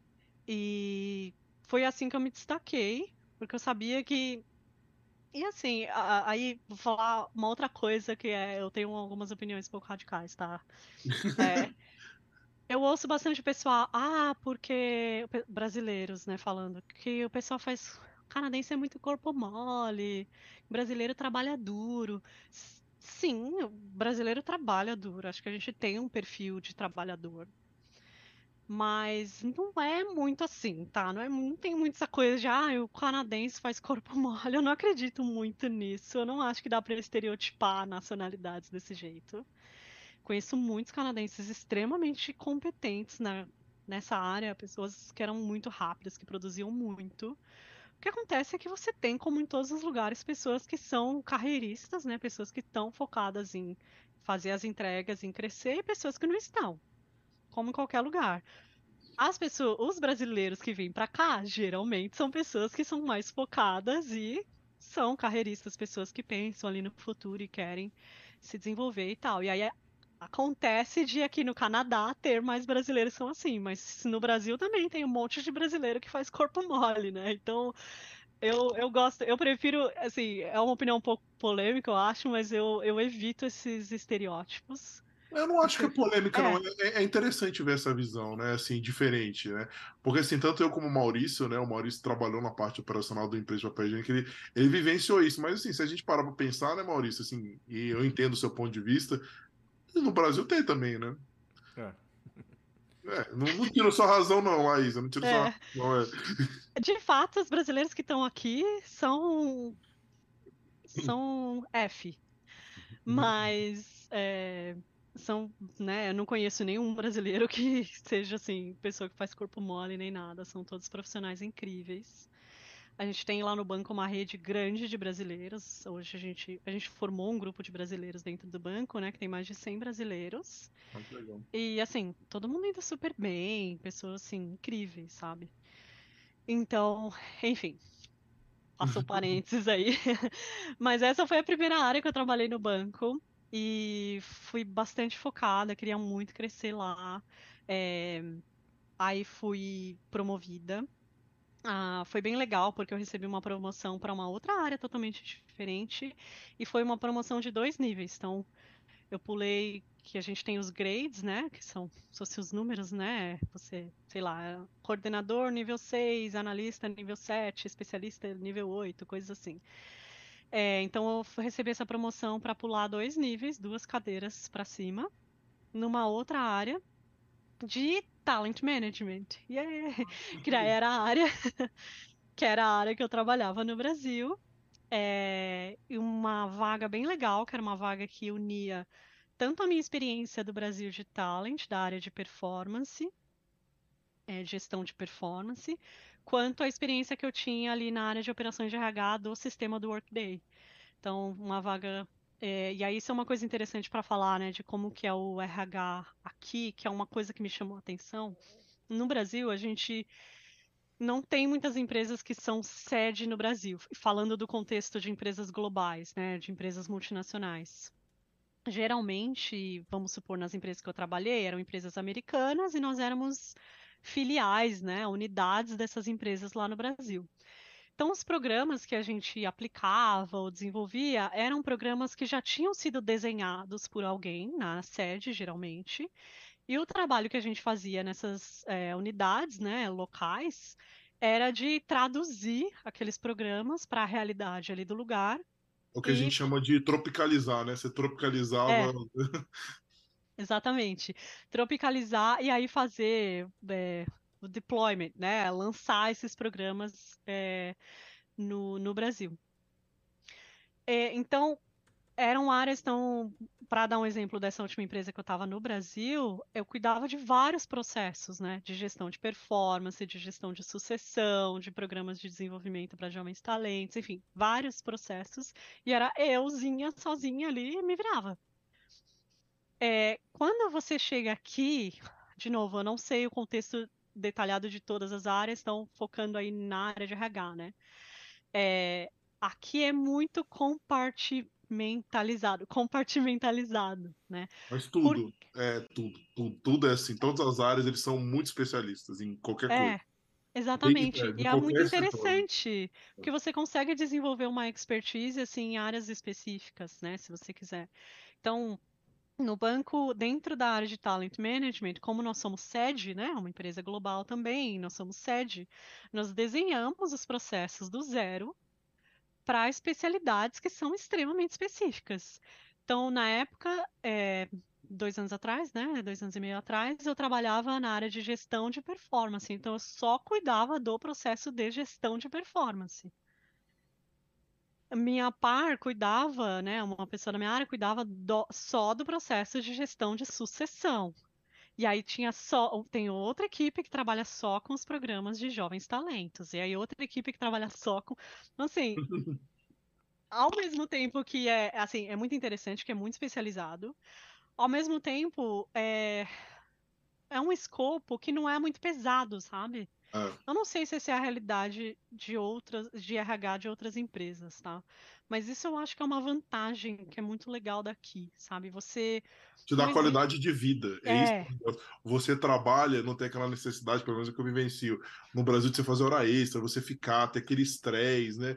Você acaba que você tem um trabalho legal, você consegue performar de acordo com o que o seu cargo né, espera, e você tem uma qualidade de vida legal, você não tem aquele estresse absurdo. É claro que também não vou generalizar que toda empresa no Canadá é assim, né? Não, a gente não pode uhum. generalizar. Mas de certa forma que eu percebo, que eu converso com as pessoas, as grandes empresas, são todas assim, né? Exatamente. E eu, é, isso, assim, para mim é, é uma das maiores vantagens. É, não dá para dizer que, no meu caso, por exemplo, eu tive épocas que estava assim super ocupada, que tinha que fazer hora extra e tal. Acontece também. Mas, de maneira geral, o que eu vejo é que o pessoal é bem tranquilo, sabe? Assim, você tem uma demanda que é administrável. Então, ninguém vai te falar, olha, fica aí até 8 da noite, se vira. Eu imagino que um cenário de áreas financeiras dentro do banco mesmo seja um pouco diferente, né? Então, talvez esteja falando uma falácia aí, mas a realidade do RH é essa. É, então é muito legal, é, porque você consegue se especializar. Se você for apaixonado por treinamento e desenvolvimento, você vai conseguir focar. Eu quero trabalhar só com treinamento de liderança. No banco, por exemplo, a gente tem áreas de treinamento para cada unidade de negócio. Então, por exemplo, tem áreas de treinamento para a área de call center. Né? Então, são pessoas lá que trabalham só treinando as equipes de call center naqueles temas específicos lá, de, sei lá, atendimento ao cliente. É, você tem áreas de é, generalistas, né? E os generalistas que trabalham com os grupos super específicos de cada unidade de negócio. Então, eu acho que isso é bem legal do mercado de RH daqui. É, te, te dá, enfim, infinitas possibilidades. Pelo menos no banco que eu trabalho, eu sei que eu tenho possibilidade de ir para muitas áreas diferentes dentro do RH, né? Então você consegue expandir sua carreira aí para vários lados e, enfim, direcionando da forma que você que você achar melhor. Então é bem legal. Um, e... Você está na mesma Sim. posição desses dois cargos que você é, que você conseguiu pular ou você já teve? Você... É, então, eu tava nesse. É, eu comecei nessa área de operações de RH, vamos supor, num grade né, júnior, assim. Aí eu pulei dois grades para uma vaga de analista na área de gestão de performance. Aí depois de um ano, eu fui promovida de novo dois grades para cima para uma vaga de especialista. E aí eu estou nessa área até agora que eu estou agora passando por um processo de promoção de novo. Legal. É, Parabéns, é, legal. É obrigada. carreira meteórica, né? Bem legal. É, é, é, até que é. É que, assim, eu ainda tô catching up, né? Agora, nessa promoção que eu vou ter agora, eu vou voltar para o cargo que eu estava no Brasil. É, é assim, é que eu falei, é, é muito relativo, eu falei, depende muito da pessoa, né? Mas, assim, talvez foi necessário para você passar por isso, para você ter muito mais segurança, talvez, né? Entender, uhum. não quer dizer como profissional, com certeza você teria menos segurança, mas entender melhor o banco, né? Como você já passou por várias áreas, você tem um nível de conhecimento da empresa muito maior, que você teria que entrar direto nessa posição, né? Com certeza. E assim, sou muito grata, sabe? Eu não me arrependo em nenhum momento de ter dado esse espaço para trás. É, todos esses anos eu aprendi demais. É, tudo que eu fiz que foi me esforçando, eu fui reconhecida, sabe? Em nenhum momento. É, e acho que assim, não sei se é a realidade de todas as empresas, é, mas na empresa que eu tô, é uma empresa que valoriza de fato o profissional, sabe? Então, é uma realidade muito diferente da que eu vivia no Brasil. No Brasil eu ralava demais e não era reconhecida. e aqui é uma é algo bem bem legal. É, mas, de novo, não me arrependo. E outra coisa, é. Assim, é a minha história, né? Você falou antes, né, Rodrigo? Eu acho que hum. um, não existe uma fórmula, né? Cada história é uma história. E acho que esse é o grande. o desafio aí, eu acho que até de consultores, né, que querem, né, de certa forma, óbvio, estão ali para ajudar as pessoas, mas é difícil você reproduzir uma fórmula, porque eu tenho, por exemplo, um colega lá que é brasileiro também, que também trabalha no RH, que foi contratado já como gerente sênior. É. Chegou no Canadá e foi contratado como gerente sênior. Então, assim, não sei, talvez o inglês dele seja melhor, talvez tenha mais confiança, talvez a experiência seja diferente, eu não sei. Tenha, cada profissional é moldado de uma forma e as oportunidades aparecem de uma forma também. É, é meio pode ser meio bobo, assim, mas eu acredito também um pouco de sorte, sabe? É, é isso que eu ia falar. Tem aquele negócio de passar no SEO, né? Você pode dizer melhor que a gente também, né? Do ATS. Não, como que é? O ATS, desculpa, né? É, então tem várias coisas aí que, que influenciam nisso também, é. né? Porque aí tem a fase do networking, talvez ele conheceu alguém no banco, conseguiu fazer um networking é. para conseguir talvez uma, uma conversa direto com o hiring manager, ele deu a sorte que o hiring manager precisava exatamente os skills, aí tem aquele negócio de dar o um match com a pessoa também, né? Tem várias coisas, ah, gostou de você, você pode ser o cara mais qualificado do mundo, ter autoconfiança, mas de repente, lá, o gerente não gostou muito de você, e, e pode ser, né? Então, Exatamente. Tem vários fatores. É, e você vai, é, você vai criando as oportunidades e, enfim, aproveitando ali o que vai aparecendo. Eu acho que o que dá para dizer que é uma fórmula é aquilo que eu estava falando, né? Da lição que eu aprendi. Acho que são duas coisas. Uma é a autoconfiança, né? De você saber a sua história, você saber a sua jornada e de você acreditar em você, sabe? É, e uma segunda coisa é a autenticidade, sabe? Que foi muito a questão que eu tava, da história que eu tava falando, de ficar buscando seleção, sendo que nem era algo que era autêntico para mim, sabe? Não era o meu eu, vamos dizer assim, não era o que eu queria. Uhum. É, eu ia ser feliz fazendo outra coisa. Então, é claro que talvez você chegue e você precise entrar num, num job mais entry level, talvez você precise trabalhar no Tim Hortons um tempo, até conseguir uma outra vaga. Ninguém vai sonhar em trabalhar no Tim Hortons, né? Não, uhum. não vai ser aquilo que é o seu autêntico. Talvez seja algo que você precisa fazer e tá tudo certo. É, mas eu acho que você tem que ter esse objetivo traçado para você, sabe? Isso é um pouco que eu tava que eu comentei né, antes da gente entrar live que eu assisti o podcast da da Débora, né, que falam bastante de recrutamento, que é bem legal. Para quem não viu aí, assistam aí. é, e ela fala bastante disso, né, que o número um é você, né, para você conseguir um emprego na, na sua área ou não, mesmo que não seja a sua área, é você ter um objetivo. Então, o que, que é que você quer, sabe? É, é difícil porque muita gente, às vezes, é, é, as pessoas são jovens ou as pessoas têm uma experiência que é um pouco mais diversa, né, em áreas diferentes, e aí chegam aqui e falam, ah, vou tentar, vou atirar para todos os lados. Mas mesmo no meu caso, né, que eu brinquei, né, que eu falei num determinado domingo eu vou aplicar lá para 40 vagas.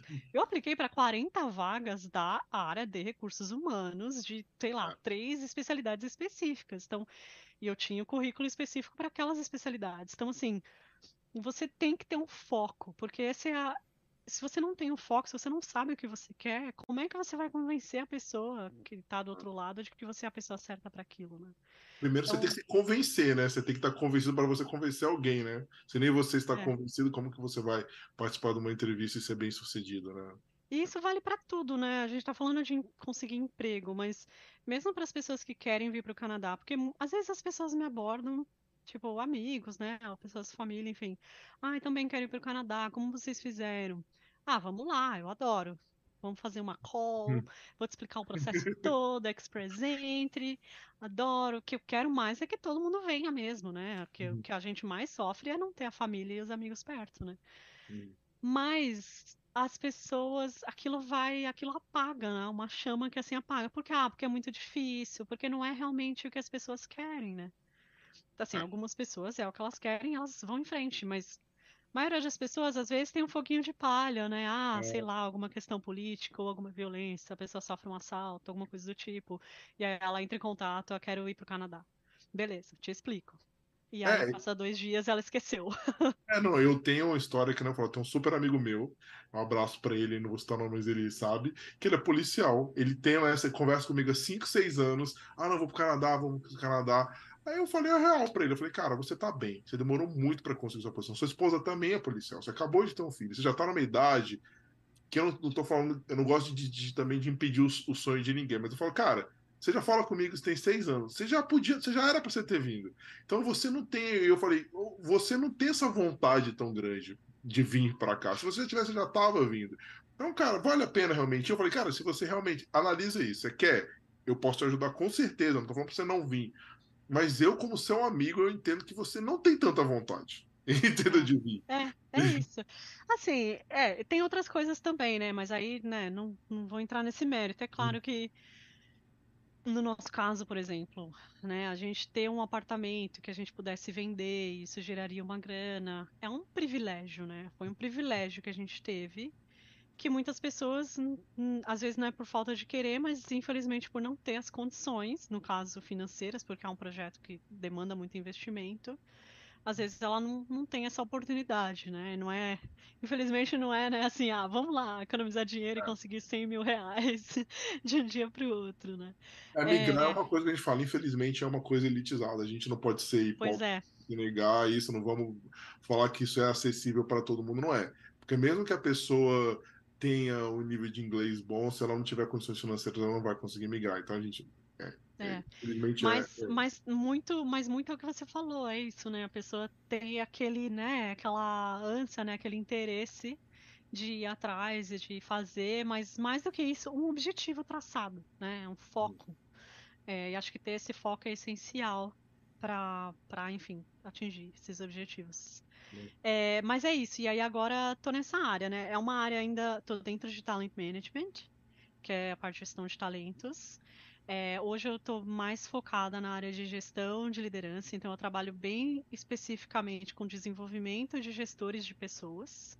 Então eu penso em né, no, no, universo de gestores de pessoas do banco, quais são as competências que eles têm que desenvolver, que tipo de ferramentas a gente pode criar para ajudar os gestores a desempenhar melhor aquele trabalho deles. Né? Então, por exemplo, um gestor de pessoas que precisa é, aprender a é, fazer uma conversa sobre carreira com os funcionários. Como é que ele conduz essa conversa?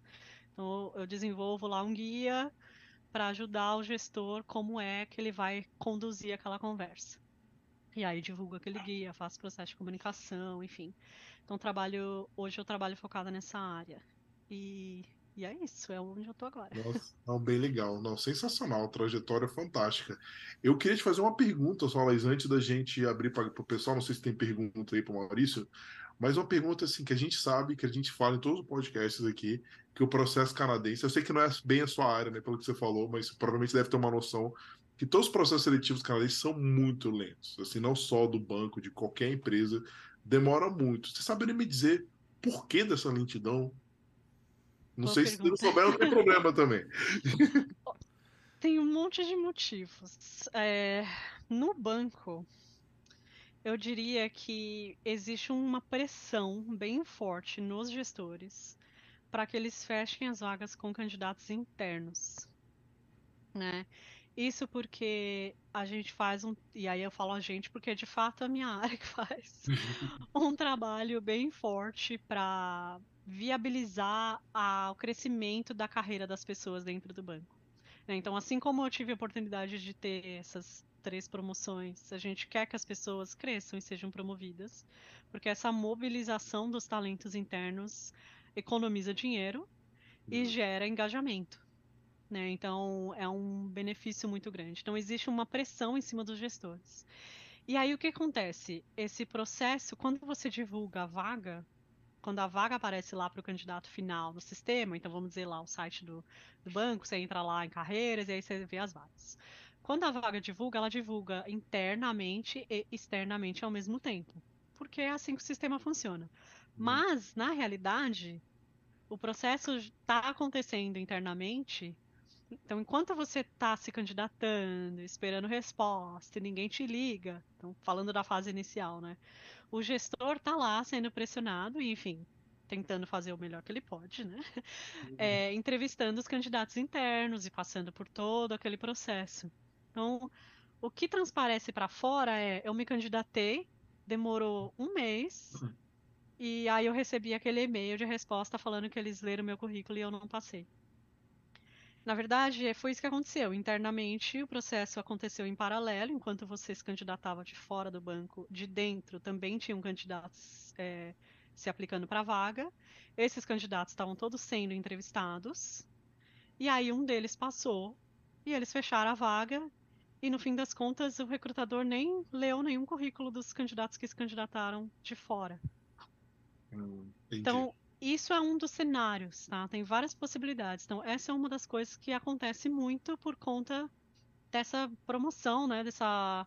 É, é, esse, enfim, essa política, vamos dizer assim, que a gente tem para focar nos candidatos internos primeiro. É, é super justa, né? Que é super justo, super válido, tem é. que valorizar. E é uma, um tipo de cultura que valoriza quem está dentro. Eu lembro que no Brasil tinha muita, muitas coisas que pessoas trabalhavam anos e para os cargos gerenciais eles contratavam sempre de outras empresas e isso trazia um mal-estar muito grande, né? Pô, tô aqui há 10 anos, eu quero, né? Aqui no Canadá é. as pessoas não têm essa ambição tanto de subir para ser gerente, né? Algumas pessoas querem ficar na posição que ela está, então ok. Isso é uma percepção também é. de, onde, de onde eu trabalho. E isso, eu acho super legal isso quanto mais sênior a vaga, e eu tô falando pelo que eu conheço do banco, tá? Quanto mais sênior a vaga, mais difícil vai ser uma pessoa de fora ser contratada.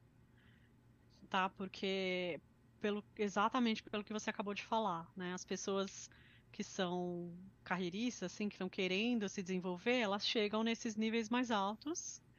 Então as vagas mais sênior acabam fechando com essas pessoas que estão ali mobilizadas para continuar crescendo.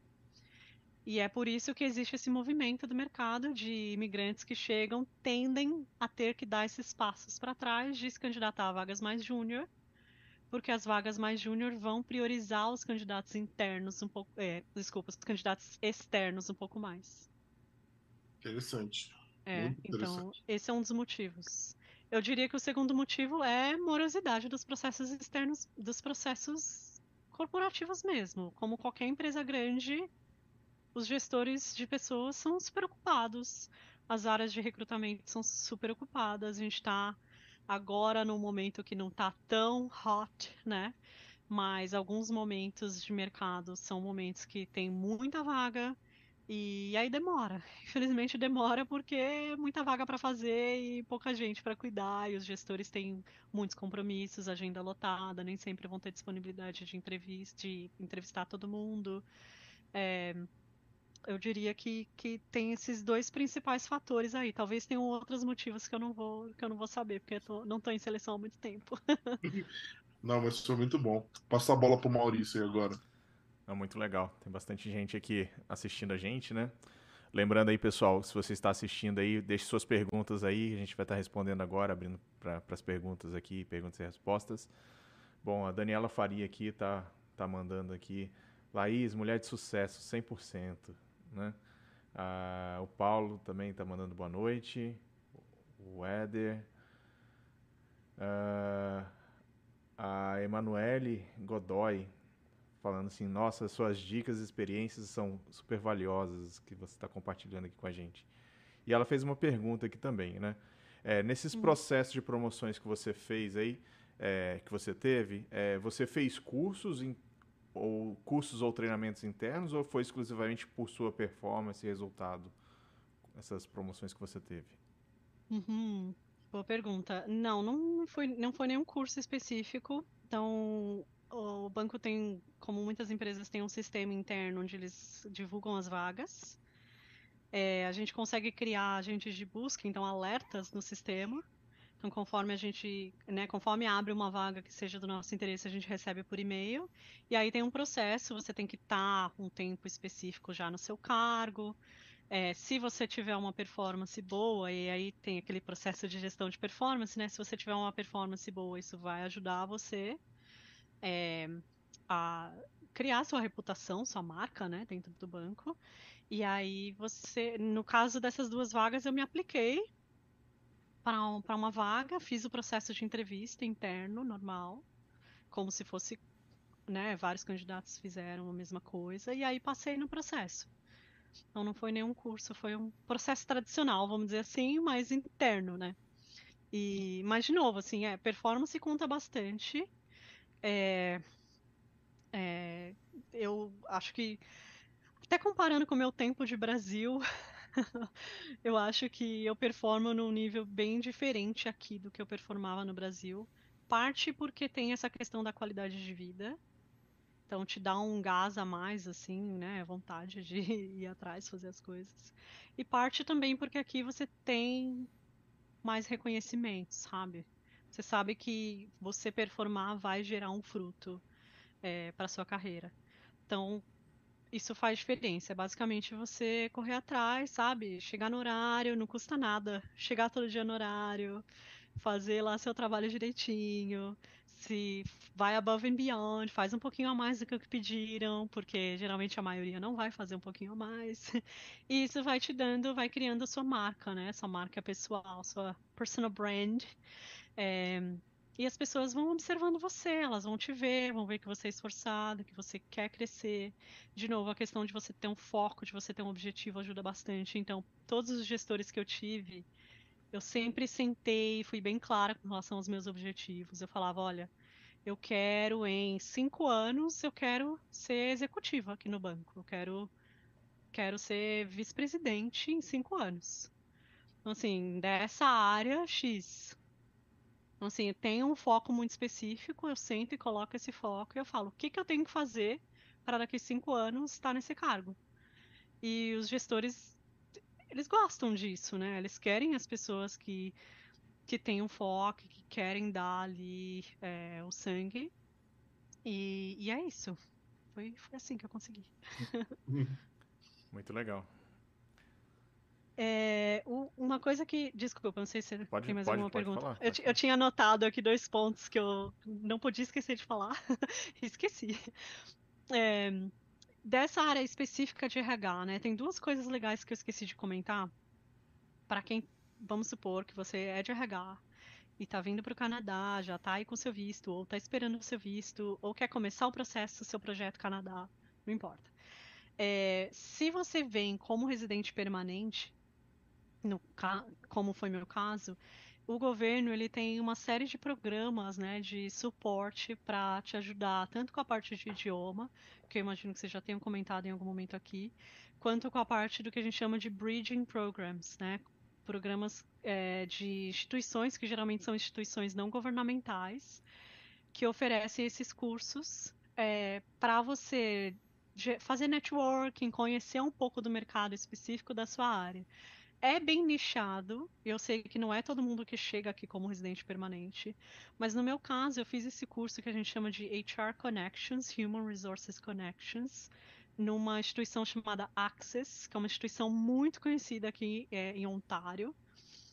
É, que o banco, inclusive, tem parceria. No caso, eu não consegui um emprego pelo, por esse curso, mas é, coincidentemente, o banco tem parceria com essa instituição e hoje eu sou voluntária nessa instituição, então eu trabalho nessa área de.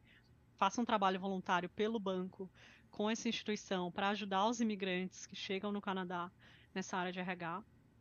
É, e é um programa muito legal, um programa de seis, se não me engano, seis semanas. Na minha época era seis semanas é, que você vai, tempo full, é, full, time, né, tempo integral, você vai, faz aulas, eles têm parceria com uma é, faculdade aqui, a Sheridan, é, e são profissionais, professores dos cursos de RH que vão te passar toda uma noção de legislação trabalhista, de como é o mercado é, de RH aqui no Canadá. Tem de RH e tem também de outras especialidades. E aí, se você chega como residente permanente, você pode se aplicar nesse programa. É, o governo reembolsa o valor, ele custa 500 dólares. Na época custava, talvez esteja um pouco mais agora. Estou falando de 2018. É, mas você consegue fazer esse curso e o governo te reembolsa esse valor. E me ajudou muito por uma série de motivos, né? Primeiro, porque foi muito legal ter uma visão sobre temas como legislação trabalhista, que é bem diferente aqui com relação ao Brasil. Então, hoje eu não trabalho com essa área, mas como profissional de RH, se você está vindo para ser, por exemplo, generalista na área de RH, é um conhecimento que você vai precisar ter. Né? É, então, esses cursos, eles são de, são de fato, assim, ONGs, né, vamos dizer assim, que estão ali para ajudar os imigrantes a se recolocar e a, a é, entender melhor o mercado deles. É, uma outra coisa, não só pelo conhecimento técnico, mas foi muito legal, porque quando você chega, você fica nessa coisa de procurar emprego. Seu emprego é procurar emprego. E aí você, isso não só assim é desgastante emocionalmente, né? Porque você não, não recebe resposta, é complicado, mas também é, é, você não amplia, né? Você não está aprendendo nada fazendo aquele processo, né? Só está se aplicando e não está necessariamente se desenvolvendo. Então, quando você entra num curso como esse, é, e aí né, isso é bem específico, o curso que eu fiz que é bem específico, você entra nesse curso é como se você tivesse uma motivação a mais, sabe, para acordar cedo e ter algo para fazer. Eu acho que isso é bem importante, sabe, para quem chega aqui. Então fica aí a dica, depois eu passo é, para vocês o link para vocês colocarem na descrição do vídeo. É, tem várias opções. Eu falei, o, o, exemplo que eu fiz é no Access, mas tem outras ONGs que fazem isso. Isso é uma dica legal para quem está vindo como residente permanente. Uma segunda coisa. Pode falar, desculpa. Não, é que o Maurício falou para mim, eu, eu achei que era, porque eu cheguei a fazer isso também. Uhum. Só que o uhum. Maurício disse que alguma dessas instituições elas têm algumas vagas para quem tem um work permit. Não são muitas, ah, né? Tá. Maurício, mas algumas permitem. É, legal. eu, eu, ah, eu mesmo participei de um programa do TRIAC é, com, só com work permit, né? E uhum. eu fui lá e a menina falou: não, esses programas são só para quem é, é residente, não, tá? Só que como eu estava com um currículo bem estruturado, né? Falava língua, tal, não sei o quê. Ela falou, não, beleza, é, eu, eu tenho algumas exceções, eu consigo dar exceções aqui e vou te colocar dentro do programa, né? E, e aí eu ah, consegui fazer bom. sem CPR, né? Então eu acho que, que é bem legal. E um ponto que interessante você falou também, a, é, o Access também tem, tem não só de RH, mas tem vários outros cursos, né? Então vários outros convidados já, já trouxeram também a experiência da, da Axis, acho que o Rodrigo Altaf também, da, da parte supply chain, trouxe também. Né? Então, assim, é muito legal isso. Acho que ajuda bastante, principalmente nessa parte de networking, né? Você falou bem. Sim, sim, com certeza. e uma segunda coisa que eu queria comentar, que também é específica para o pessoal de RH, é, são as certificações, né? Que eu não falei antes, mas eu não fiz é, certificação, porque na minha área especificamente não existe uma cobrança muito grande nessa área especi especializada que eu trabalho. Mas se você é de RH e está vindo para ser generalista, ou se você, ah, quero ser gerente de RH, não necessariamente quero trabalhar numa empresa grande, pode ser empresas menores, é, que tem muita empresa, né? Tem muita oportunidade legal. É, ter as certificações é, pode ser um grande diferencial, pode ser aquele pontinho a mais que você tem com relação, por exemplo, a um canadense que, infelizmente, às vezes já está na frente da gente, né? É, naquela busca lá de currículo. Então, é, se vocês pesquisarem, tem um Instituto de Recursos Humanos, que é HRPA, Human Resources Professional Associ Association. É, e eles têm o que a gente chama de designations, né, ou certificações, que são é, tem um nível de CHRP, que é o Certified HR Professional, ou o CHRL, que é o Certified HR Leader. Basicamente é uma prova que você faz, é, não é uma prova tão fácil, tem que estudar um pouquinho. É, então, eles vendem lá as apostilas, os cursos e tal. Tem alguns outros critérios, você tem que comprovar a sua experiência na área. Uh, às vezes tem questão de critério acadêmico, então você pode ter que precisar fazer um curso, ou você faz validação dos cursos do Brasil. Existe uma rota que eles chamam de rota alternativa para quem é imigrante. É, eu não pesquisei super a fundo porque né, não tinha necessidade na minha área, mas é algo a pesquisar. Então fica aí a palavra-chave, né? Se você é de RH, procura aí informações sobre essas duas de designações é, que ajudam bastante. E é algo que dá para fazer do Brasil, né? Não fazer a prova, enfim, mas começar a estudar. Porque eles vendem o material todo online.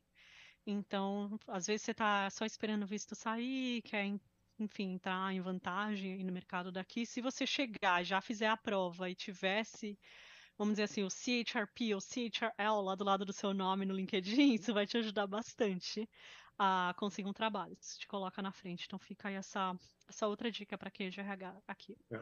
O que eu costumo dizer, assim, eu vejo que são a certificação, né? É, eu vejo pessoas na minha empresa que estão lá 30, 35 anos e eles não têm, sei lá, nenhuma certificação, mas como eles entraram muito cedo na empresa e foram crescendo, eles chegaram lá por mostrar o trabalho e foram subindo. Então, as certificações é meio que um atalho para a gente conseguir chegar lá mais rápido, né?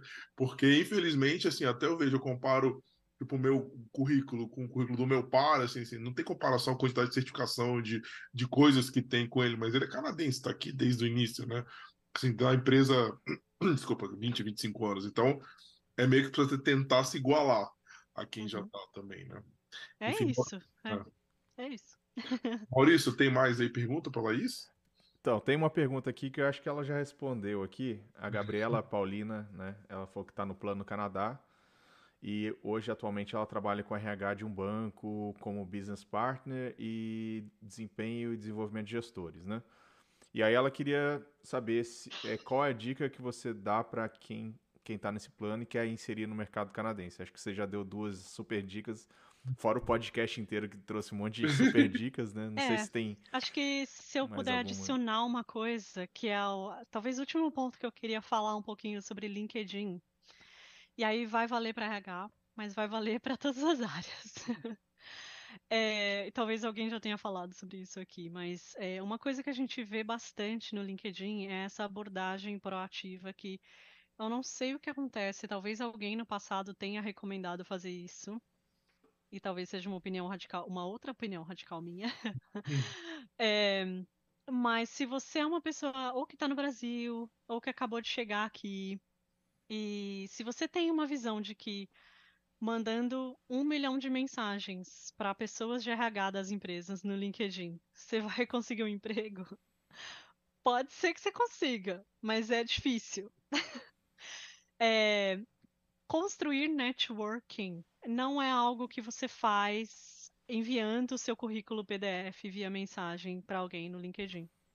Uma relação de networking é uma relação que você desenvolve que tem que a gente chama de win-win, né? Que tem um ganho para as duas partes. É, eu recebo bastante mensagem. E assim, eu entendo, óbvio que não é na maldade, é inocência, assim, a vontade que as pessoas têm, às vezes, de vir, ou chega aqui, né, e fica, ah, eu quero. E as pessoas me mandam mensagem, ah, me ajuda a conseguir um emprego no banco, tá aqui meu currículo. Mas assim, por mais boa vontade que eu tenha, é difícil, porque eu recebo, gente, em média 30 mensagens por dia no meu LinkedIn desse jeito. Então imagina se eu, ia, eu teria que fazer o meu trabalho full time, indicar as pessoas dentro do banco para essas vagas. Não quer dizer que eu não ajude, e também não quer dizer que esse seja o caminho errado. Não existe certo e errado. O que eu deixo de dica, assim, vou oferecer uma alternativa. Primeiro, procure se conectar no LinkedIn com as pessoas da sua área. Então, se você for de RH, óbvio, pode se conectar com pessoas como eu. Mas se você for de TI, ou se você for de. Se você for project manager, não entre em contato com o recrutador da empresa X. Entre em contato com o project manager da empresa X, se você for project manager. O seu contato vai ser muito mais efetivo se você desenvolver um networking com pessoas da sua área do que se você desenvolver um networking que na verdade não existe muito com pessoas de RH, né? Porque não é muito nosso trabalho networking, né? O nosso trabalho é ajudar o líder, não o candidato. Aí é, é uma visão um pouco maldosa, talvez da minha parte, mas assim, é a realidade nua e crua, eu tô trazendo aqui para vocês, tá? Não, Laís, eu concordo totalmente é. com você, porque é. eu tive uma discussão num dos programas de mentoria que eu coloco, teve uma reunião de network e o pessoal tava, uma pessoa tava dizendo para adicionar profissionais de RH. Aí eu todo educadamente, eu falei, olha, pelo que eu sei, pelo que eu aprendi, eu preciso adicionar pessoas que ou são do mesmo nível que eu, que eu gostaria de estar, ou que poderiam ser meu chefe, sendo meu hiring manager. Mas é. não profissional de RH. Justamente porque isso que você falou, você não contrata e você recebe 30 pessoas pedindo a mesma coisa. E outra também, para o canadense, você é brasileira, são brasileiros fazendo isso, né?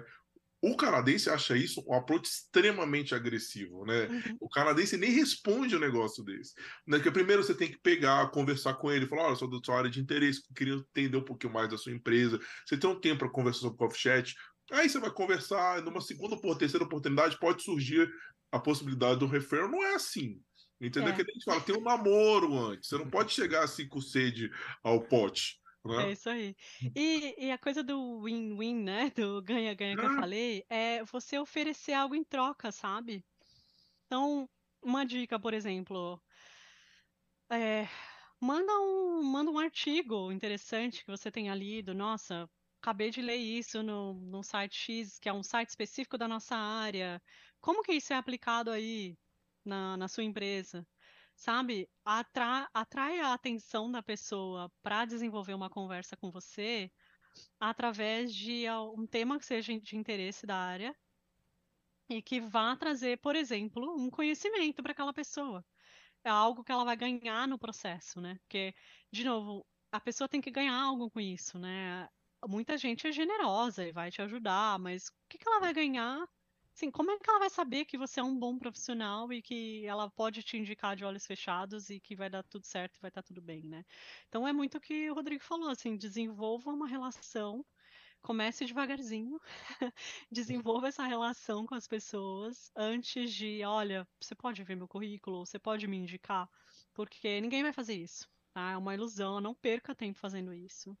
É, você pode adicionar as pessoas sem mandar mensagem, vamos dizer assim, para expandir networking e ter, porque o LinkedIn funciona nessa linha do acesso até a terceira terceira é, pessoa, né? É. Então, uhum. quanto mais pessoas você tiver, é legal, porque você vai ter acesso a mais pessoas e aí a mais vagas, enfim, mais visibilidade na plataforma. Então, eu não tenho problema nenhum. Se você quiser ir lá, entra lá, me adiciona, eu vou te adicionar, vou, ter, vou aceitar todo mundo, não tem problema nenhum. Mas eu não vou prometer que eu vou conseguir revisar seu currículo e te indicar para uma vaga, porque infelizmente eu recebo um volume muito grande. É, isso, e, e eu acho que é a realidade de muitas pessoas que trabalham com RH. Então. Não, e às vezes até a gente que não trabalha, por exemplo, eu fiz uma vez um, uma, um coffee chat com uma pessoa, ele é um canadense, ok, uhum. beleza. E ele chegou, foi legal, falei, cara, vou passar um referral para você, eu, de boa, passei, Depois, depois de três meses, ele aplicou para outra vaga e já usou o meu nome sem me avisar. Aí eu falei, não, pô, calma aí também. Não, não é assim, entendeu? Você tinha que ter falado. Se ele tivesse falado comigo, ó, oh, eu tô sua vaga, você poderia me ajudar? Ok, eu faria, sem problema nenhum. Entendeu? Mas já falar, já usar, entendeu? Eu já falei, acho que ele foi um pouquinho ali além do limite. Usado. É, é, aí eu já não gostei. Eu falei, olha, é, beleza, mas não faz isso de novo. Ele entendeu. É. O cara ele entendeu muito bem a mensagem. Tipo, não gostei é. que você fez isso. É, ousado.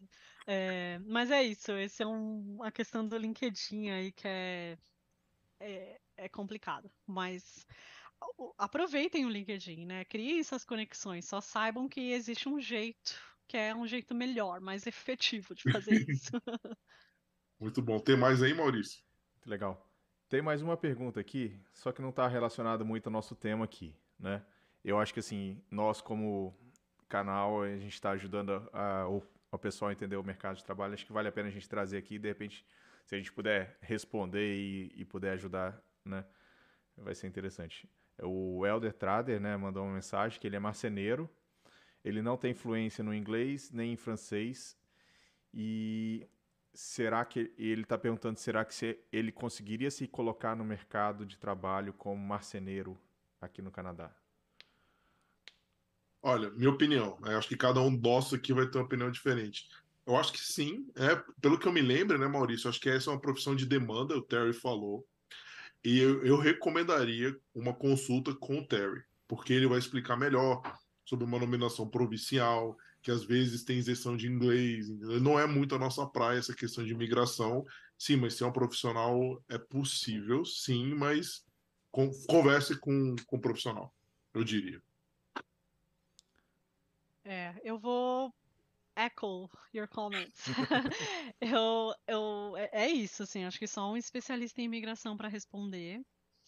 É, é difícil. Acho que é importante alinhar a expectativa. Não dá para criar uma ilusão.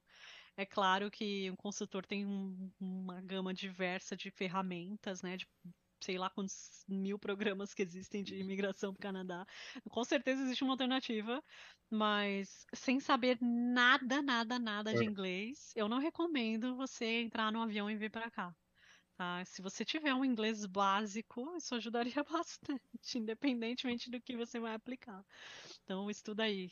Liga lá para Giovana. E uma contratação direta do Brasil, então, sem inglês, aí, então, é. aí já fica, dificulta ainda mais né? Enfim, Maurício, você quer é, adicionar alguma é, coisa? Vou deixar meu 5 cents aqui. Eu acho que é, vai ser. Eu acho que a falta do inglês ou do francês vai ser um grande diferencial, assim. Acho que isso, isso é uma coisa que talvez você poderia trabalhar melhor e até mesmo para entender a questão da nomenclatura das coisas aqui em inglês, que é muito diferente, né? Então aqui a gente tem as medidas são em polegadas, principalmente para a parte de marcenaria, né, toda a parte de instrumental, então você vai precisar saber o nome de, dos instrumentais em inglês ou em francês. Né? Então, assim, a dica, a dica que eu daria é invista um pouco mais no seu inglês, que aí você vai abrir mais as suas, as, as suas portas aqui para o mercado canadense. Né? E o que o Rodrigo e a Laís falaram, né?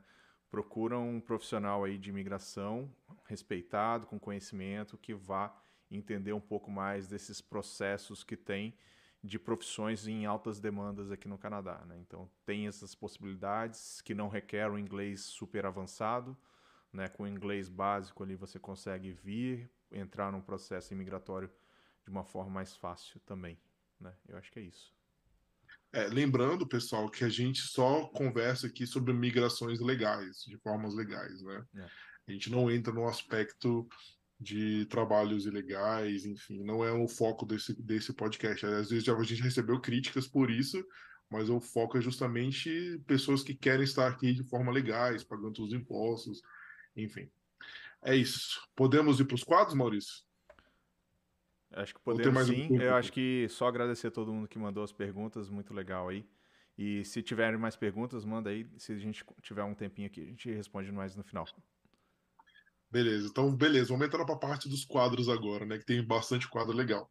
um quadro novo que a gente está utilizando aqui no podcast, que é o quadro de lazer, né? Que foi levantado por. Teve uma discussão bem relevante dos nossos seguidores, que seria um dos fatores de adaptabilidade no Canadá, são justamente as coisas que as pessoas gostam de fazer, seja ela qual for. Se teve alguma dificuldade de encontrar a mesma coisa, se teve uma adaptação, como que foi isso para você, Giovanna? O seu lazer é diferente do que você fazia em São Paulo? Não sei se você é de São Paulo, não acredito, né? Sim. Em São Paulo, teve, teve essa, essa barreira? Como que é? Conta um pouquinho pra gente. Teve, tem. tem. Ah, é, isso é uma parte que é a, a parte que é um desafio que acho que é de muita gente, né? É um tema interessante mesmo de abordar. É, eu sempre fui, assim, caseira, em tese. Pelo menos eu me considerava caseira até chegar aqui. Agora eu sou, tipo, 100% caseira. Mas antes eu me considerava super caseira, sempre gostei muito de assistir série, então, sempre foi algo que, né, em tese não faria muita diferença onde eu estava. Estando no Brasil, estando aqui, eu ia ter acesso ali a uma televisão, ia poder ver série e tá tudo certo. É, série, filme, cinema, enfim. É, mas quando eu cheguei aqui, eu reparei que não, que na verdade no Brasil eu tinha uma vida muito mais socialmente ativa do que a que eu tenho aqui. Então, por exemplo, no Brasil tem uma cultura, pelo menos em São Paulo, imagino que em outros estados também seja forte isso, é uma cultura muito grande de chega sexta-feira, happy hour. Né? Sai do trabalho, 5, 5 e meia, 6 horas, vamos pro happy hour e fica ali duas horinhas, três horinhas no, no bar, tomando umazinha e dando risada e papiando, e enfim, você desenvolve aqueles relacionamentos no trabalho, né? Você faz amizades profundas no trabalho, né? Em muitos casos, pelo menos no Brasil, em todas as empresas que eu passei, eu fiz amigos que eu levo até hoje, sabe? E foi dessa forma que a gente fez as amizades, né? É, socializando em happy hour, enfim, nesse tipo de atividade. É claro que você tem um círculo muito maior, então no Brasil costumava pelo menos assim, de vez em quando, chegava fim de semana, saía com as minhas amigas, né? E aí você chega aqui, pelo menos no nosso caso, né? A gente chegou aqui não tinha ninguém. Tinha um casal que a gente conhecia, é, que, assim, foi salvação, assim, vamos dizer assim, né? Foi muito bom, né? Ter pessoas que, né? Eles chegaram logo depois da gente, é, né? Que acaba virando, assim, essas pessoas acabam virando nossa família aqui no, no Canadá, né? Mas não tem essa cultura, né? Mesmo na empresa é difícil, pelo menos nas áreas que eu passei e que eu tô agora, não existe essa cultura de você sair e fazer happy hour. Eu imagino que entre brasileiros, vamos supor, se você trabalha numa área com outros brasileiros, provavelmente os brasileiros fazem isso. é, mas no meu caso, não não tem. Sim, a gente não tem uma socialização que vá além do círculo ali profissional, sabe? Então, para mim, foi muito. É, é um tema difícil, assim, para eu lidar, porque é difícil fazer amizade. Hoje, depois de. A gente vai fazer cinco anos, né, que a gente tá aqui. Hoje, a gente pode dizer que a gente tem amizades fortes, amigos que são, sabe, amizades especiais, que a gente são pessoas que a gente sabe que a gente pode contar e que eles sabem que podem contar com a gente. É, mas demorou, sabe? Foi um processo que levou tempo, porque demora para você construir essa relação, para você confiar nas pessoas. Quando você chega aqui, você está muito focado, né, em, em trabalhar, em, enfim, organizar sua vida. E aí você não está muito meio que procurando amizades. Pelo menos no nosso caso, né? No meu caso, eu tenho uma Essas pessoas que você disse seriam, são canadenses? São seus brasileiros. Amigos? É, então. É, é isso, que, é, isso, que, é isso que, eu, que acontece. A gente tem essa discussão válida, porque assim, o meu trabalho é a mesma coisa. Eu tenho uma galera lá que conheço, que a gente conversa, é. tem interesses comuns até de outras nacionalidades, esse é sobre futebol, coisas que a gente tem em comum, né? Ou músico, no meu caso. Só que a relação que, assim, acho que um canadense, do meu trabalho específico, né? Um só que, que a gente trouxe para fora porque ele é músico, né? E músico a gente vai tocar junto na noite, vai. Enfim, é diferente. Mas uhum. as outras pessoas, as pessoas do meu time, é uma relação que fica ali, entendeu? É. No trabalho. E os meus amigos mais próximos hoje são brasileiros. É. E, hum, assim, existem exceções, né? Eu tenho, por exemplo, eu tenho amigos brasileiros que têm amizades, assim, com canadenses e tal. Eu acho que vai de pessoa para pessoa. Eu, particularmente, sou super introvertida. Então, não é fácil fazer amizade, sabe? Eu acho, eu, eu acho que eu sou uma pessoa super difícil de fazer amizade, sei lá. Meu marido também é um cara que é super online, né? Ele é gamer, nerd, então ele todo, todas as amizades dele, o círculo dele é online, né? Ele jo joga online, RPG online, UOL, essas coisas. É, então, para ele, eu brinco que o lazer dele só mudou de posição geográfica, né? Ele pegou o computador dele, saiu do, do Brasil e posicionou aqui no Canadá e ele faz a mesma coisa que ele fazia lá, ele faz aqui. No meu caso, eu tinha uma vida social um pouquinho mais assim para fora do, da minha casa, né? Então, eu sinto bastante falta. É, mas também, assim, é outra fase da nossa vida. Eu imagino que mesmo que eu estivesse no Brasil hoje, na fase que eu tô hoje, eu não, não iria para happy hour toda sexta-feira, né?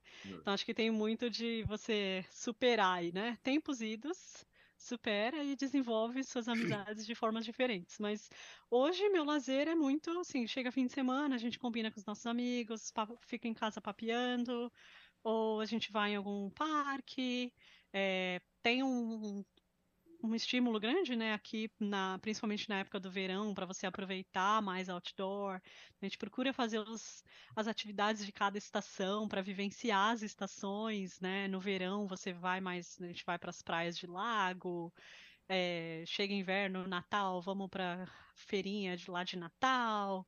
Então, acho que é um esforço que você precisa fazer, né? Chegando aqui, ou quem já está aqui está sofrendo com isso, como eu sofri e sofro uhum. um pouco ainda. Acho que você tem que fazer um esforço proativo, sabe? De ir curtir as estações, de ir procurar amizades, porque isso vai fazer bastante diferença, eu acho, no seu estado, estado psicológico. Com certeza, não, com certeza. Vamos para o nosso próximo quadro, que é a pergunta simples e direta, né? Que, que é a resposta dessa pergunta, né? O que é o Canadá para você, Laís? Ah, hum, uma oportunidade de é, ter sucesso aliado com qualidade de vida. É isso.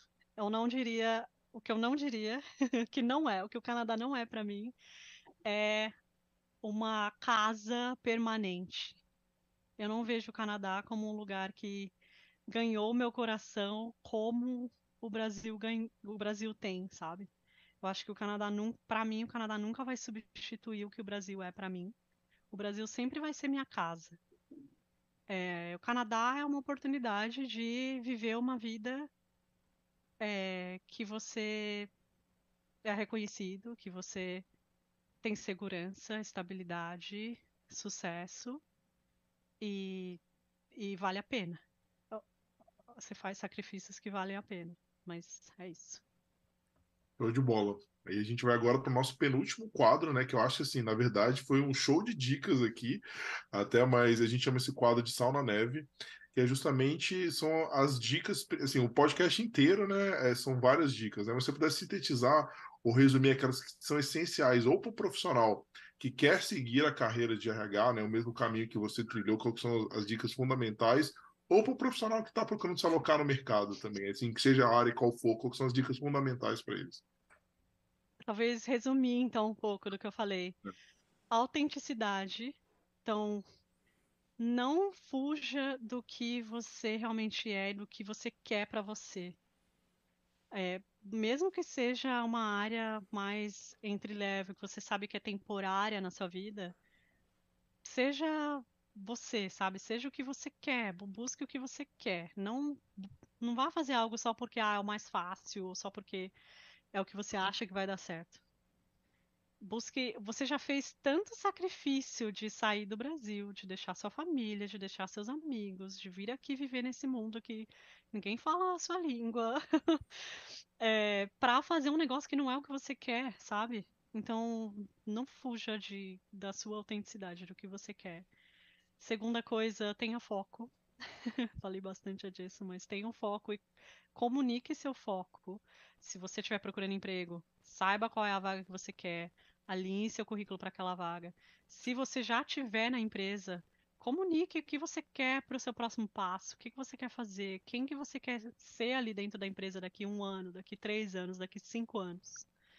Deixe sempre isso claro, porque é só você que vai advogar por você mesmo. Ninguém mais vai falar, olha, aquela pessoa ali, ela é maravilhosa. Eu acho que ela deveria ser executiva aqui no banco daqui cinco anos. Ninguém vai dizer isso. Ninguém nunca vai pegar. Você pode encontrar sponsors, mentores na sua carreira, pessoas que vão te orientar, que vão te apoiar, que vão, sabe, vender seu peixe por você, mas ninguém vai definir o que você gosta de fazer e o que você quer fazer por você, sabe? Então, parece uma parece um pouco clichê assim, sabe? Mas eu sinto que as pessoas fogem disso.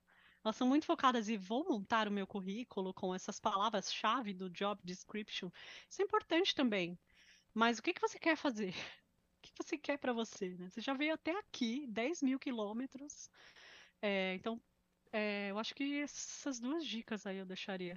O resto, assistam aí o podcast da, da Débora e das consultoras de carreira. Não, show de bola, não, muito bom. E o, momento, o nosso quadro final aqui do podcast, que é que a gente chama de momento jabá. Aí você fica a critério de se você quiser divulgar também seu LinkedIn ou rede social, qualquer rede, se não quiser divulgar, não tem problema, também não divulga. Fica. É, eu não tenho, não, eu não tenho um perfil profissional nas redes sociais, tudo fechado. É, mas o LinkedIn, sim, estou disponível lá. Se quiser me adicionar, a gente papeia, quiser saber mais sobre RH, tiver alguma dúvida, alguma coisa que eu não falei, Estou super aberta. Eu não prometo que eu vou pegar seu currículo PDF e te indicar para as vagas. é, mas eu te respondo, não vou te ignorar, não. Então, se quiser me adicionar lá no LinkedIn, a gente conversa. É, eu tô como Laís Lubat mesmo lá. É, e é isso. Show de bola, não, muito bom. Queria aproveitar, né, Maurício, dar os recados finais aí para vocês que estão assistindo até agora. Isso aí, pessoal favor, é, se estiver gostando aí, deixe seu like, deixe seus comentários. Isso é muito importante para a gente saber o que vocês estão gostando. Se vocês têm alguma sugestão de alguma profissão que a gente não trouxe ainda, deixa, manda o direct para a gente. A gente está sempre buscando aí, respondendo o pessoal. A gente já está trabalhando nossa agenda do ano que vem, de janeiro, né? Janeiro, fevereiro. Então, assim, muita coisa aí. Já tem, já tem gente aí para a gente entrevistar aí. Já, já, a gente já está começando a ficar cheia já. E e, e isso, acho que é isso, né? Deixe seus comentários, deixe seu like, compartilhe com os amigos. É, em breve a gente vai estar lançando aí um produto aí em, é, surpresa aí em breve. Então se cadastre lá na nossa lista VIP. Lá você acha, vai achar no, a, o cadastro ali na bio do, do Instagram, carre, arroba Carreiras no Canadá. Então acho que é isso aí, Rodrigo. É, eu vou dar o meu spoiler, né? Que acho que tá famoso já, né? Todo o podcast de quarta-feira ou quinta, eu dou spoiler da semana que vem. E esse podcast semana que vem, a gente volta ao formato presencial, né? É, vai ser bem legal. E é uma pessoa da minha empresa, é o Rafael. Ele trabalha com energia renovável, que é um negócio assim que é o futuro né? Minha empresa está tentando ser vanguardista nisso, então investimentos são fortes, são pesados. O Rafael é um rapaz super novo, já está numa posição de destaque na empresa, então a gente está super empolgado né, para conversar com ele. Então, assim, imperdível. Para quem quer saber sobre energia renovável, não existe uma pessoa melhor que o Rafael para explicar sobre isso. Queria agradecer a todo mundo que ficou até agora, agradecer de novo a Laís, ao Maurício aí, por bate-papo fantástico, né, bem enriquecedor. E é isso, gente. Obrigado por quem é, ficou com a gente esse tempo inteiro. Boa noite. Obrigada, pessoal. Tchau.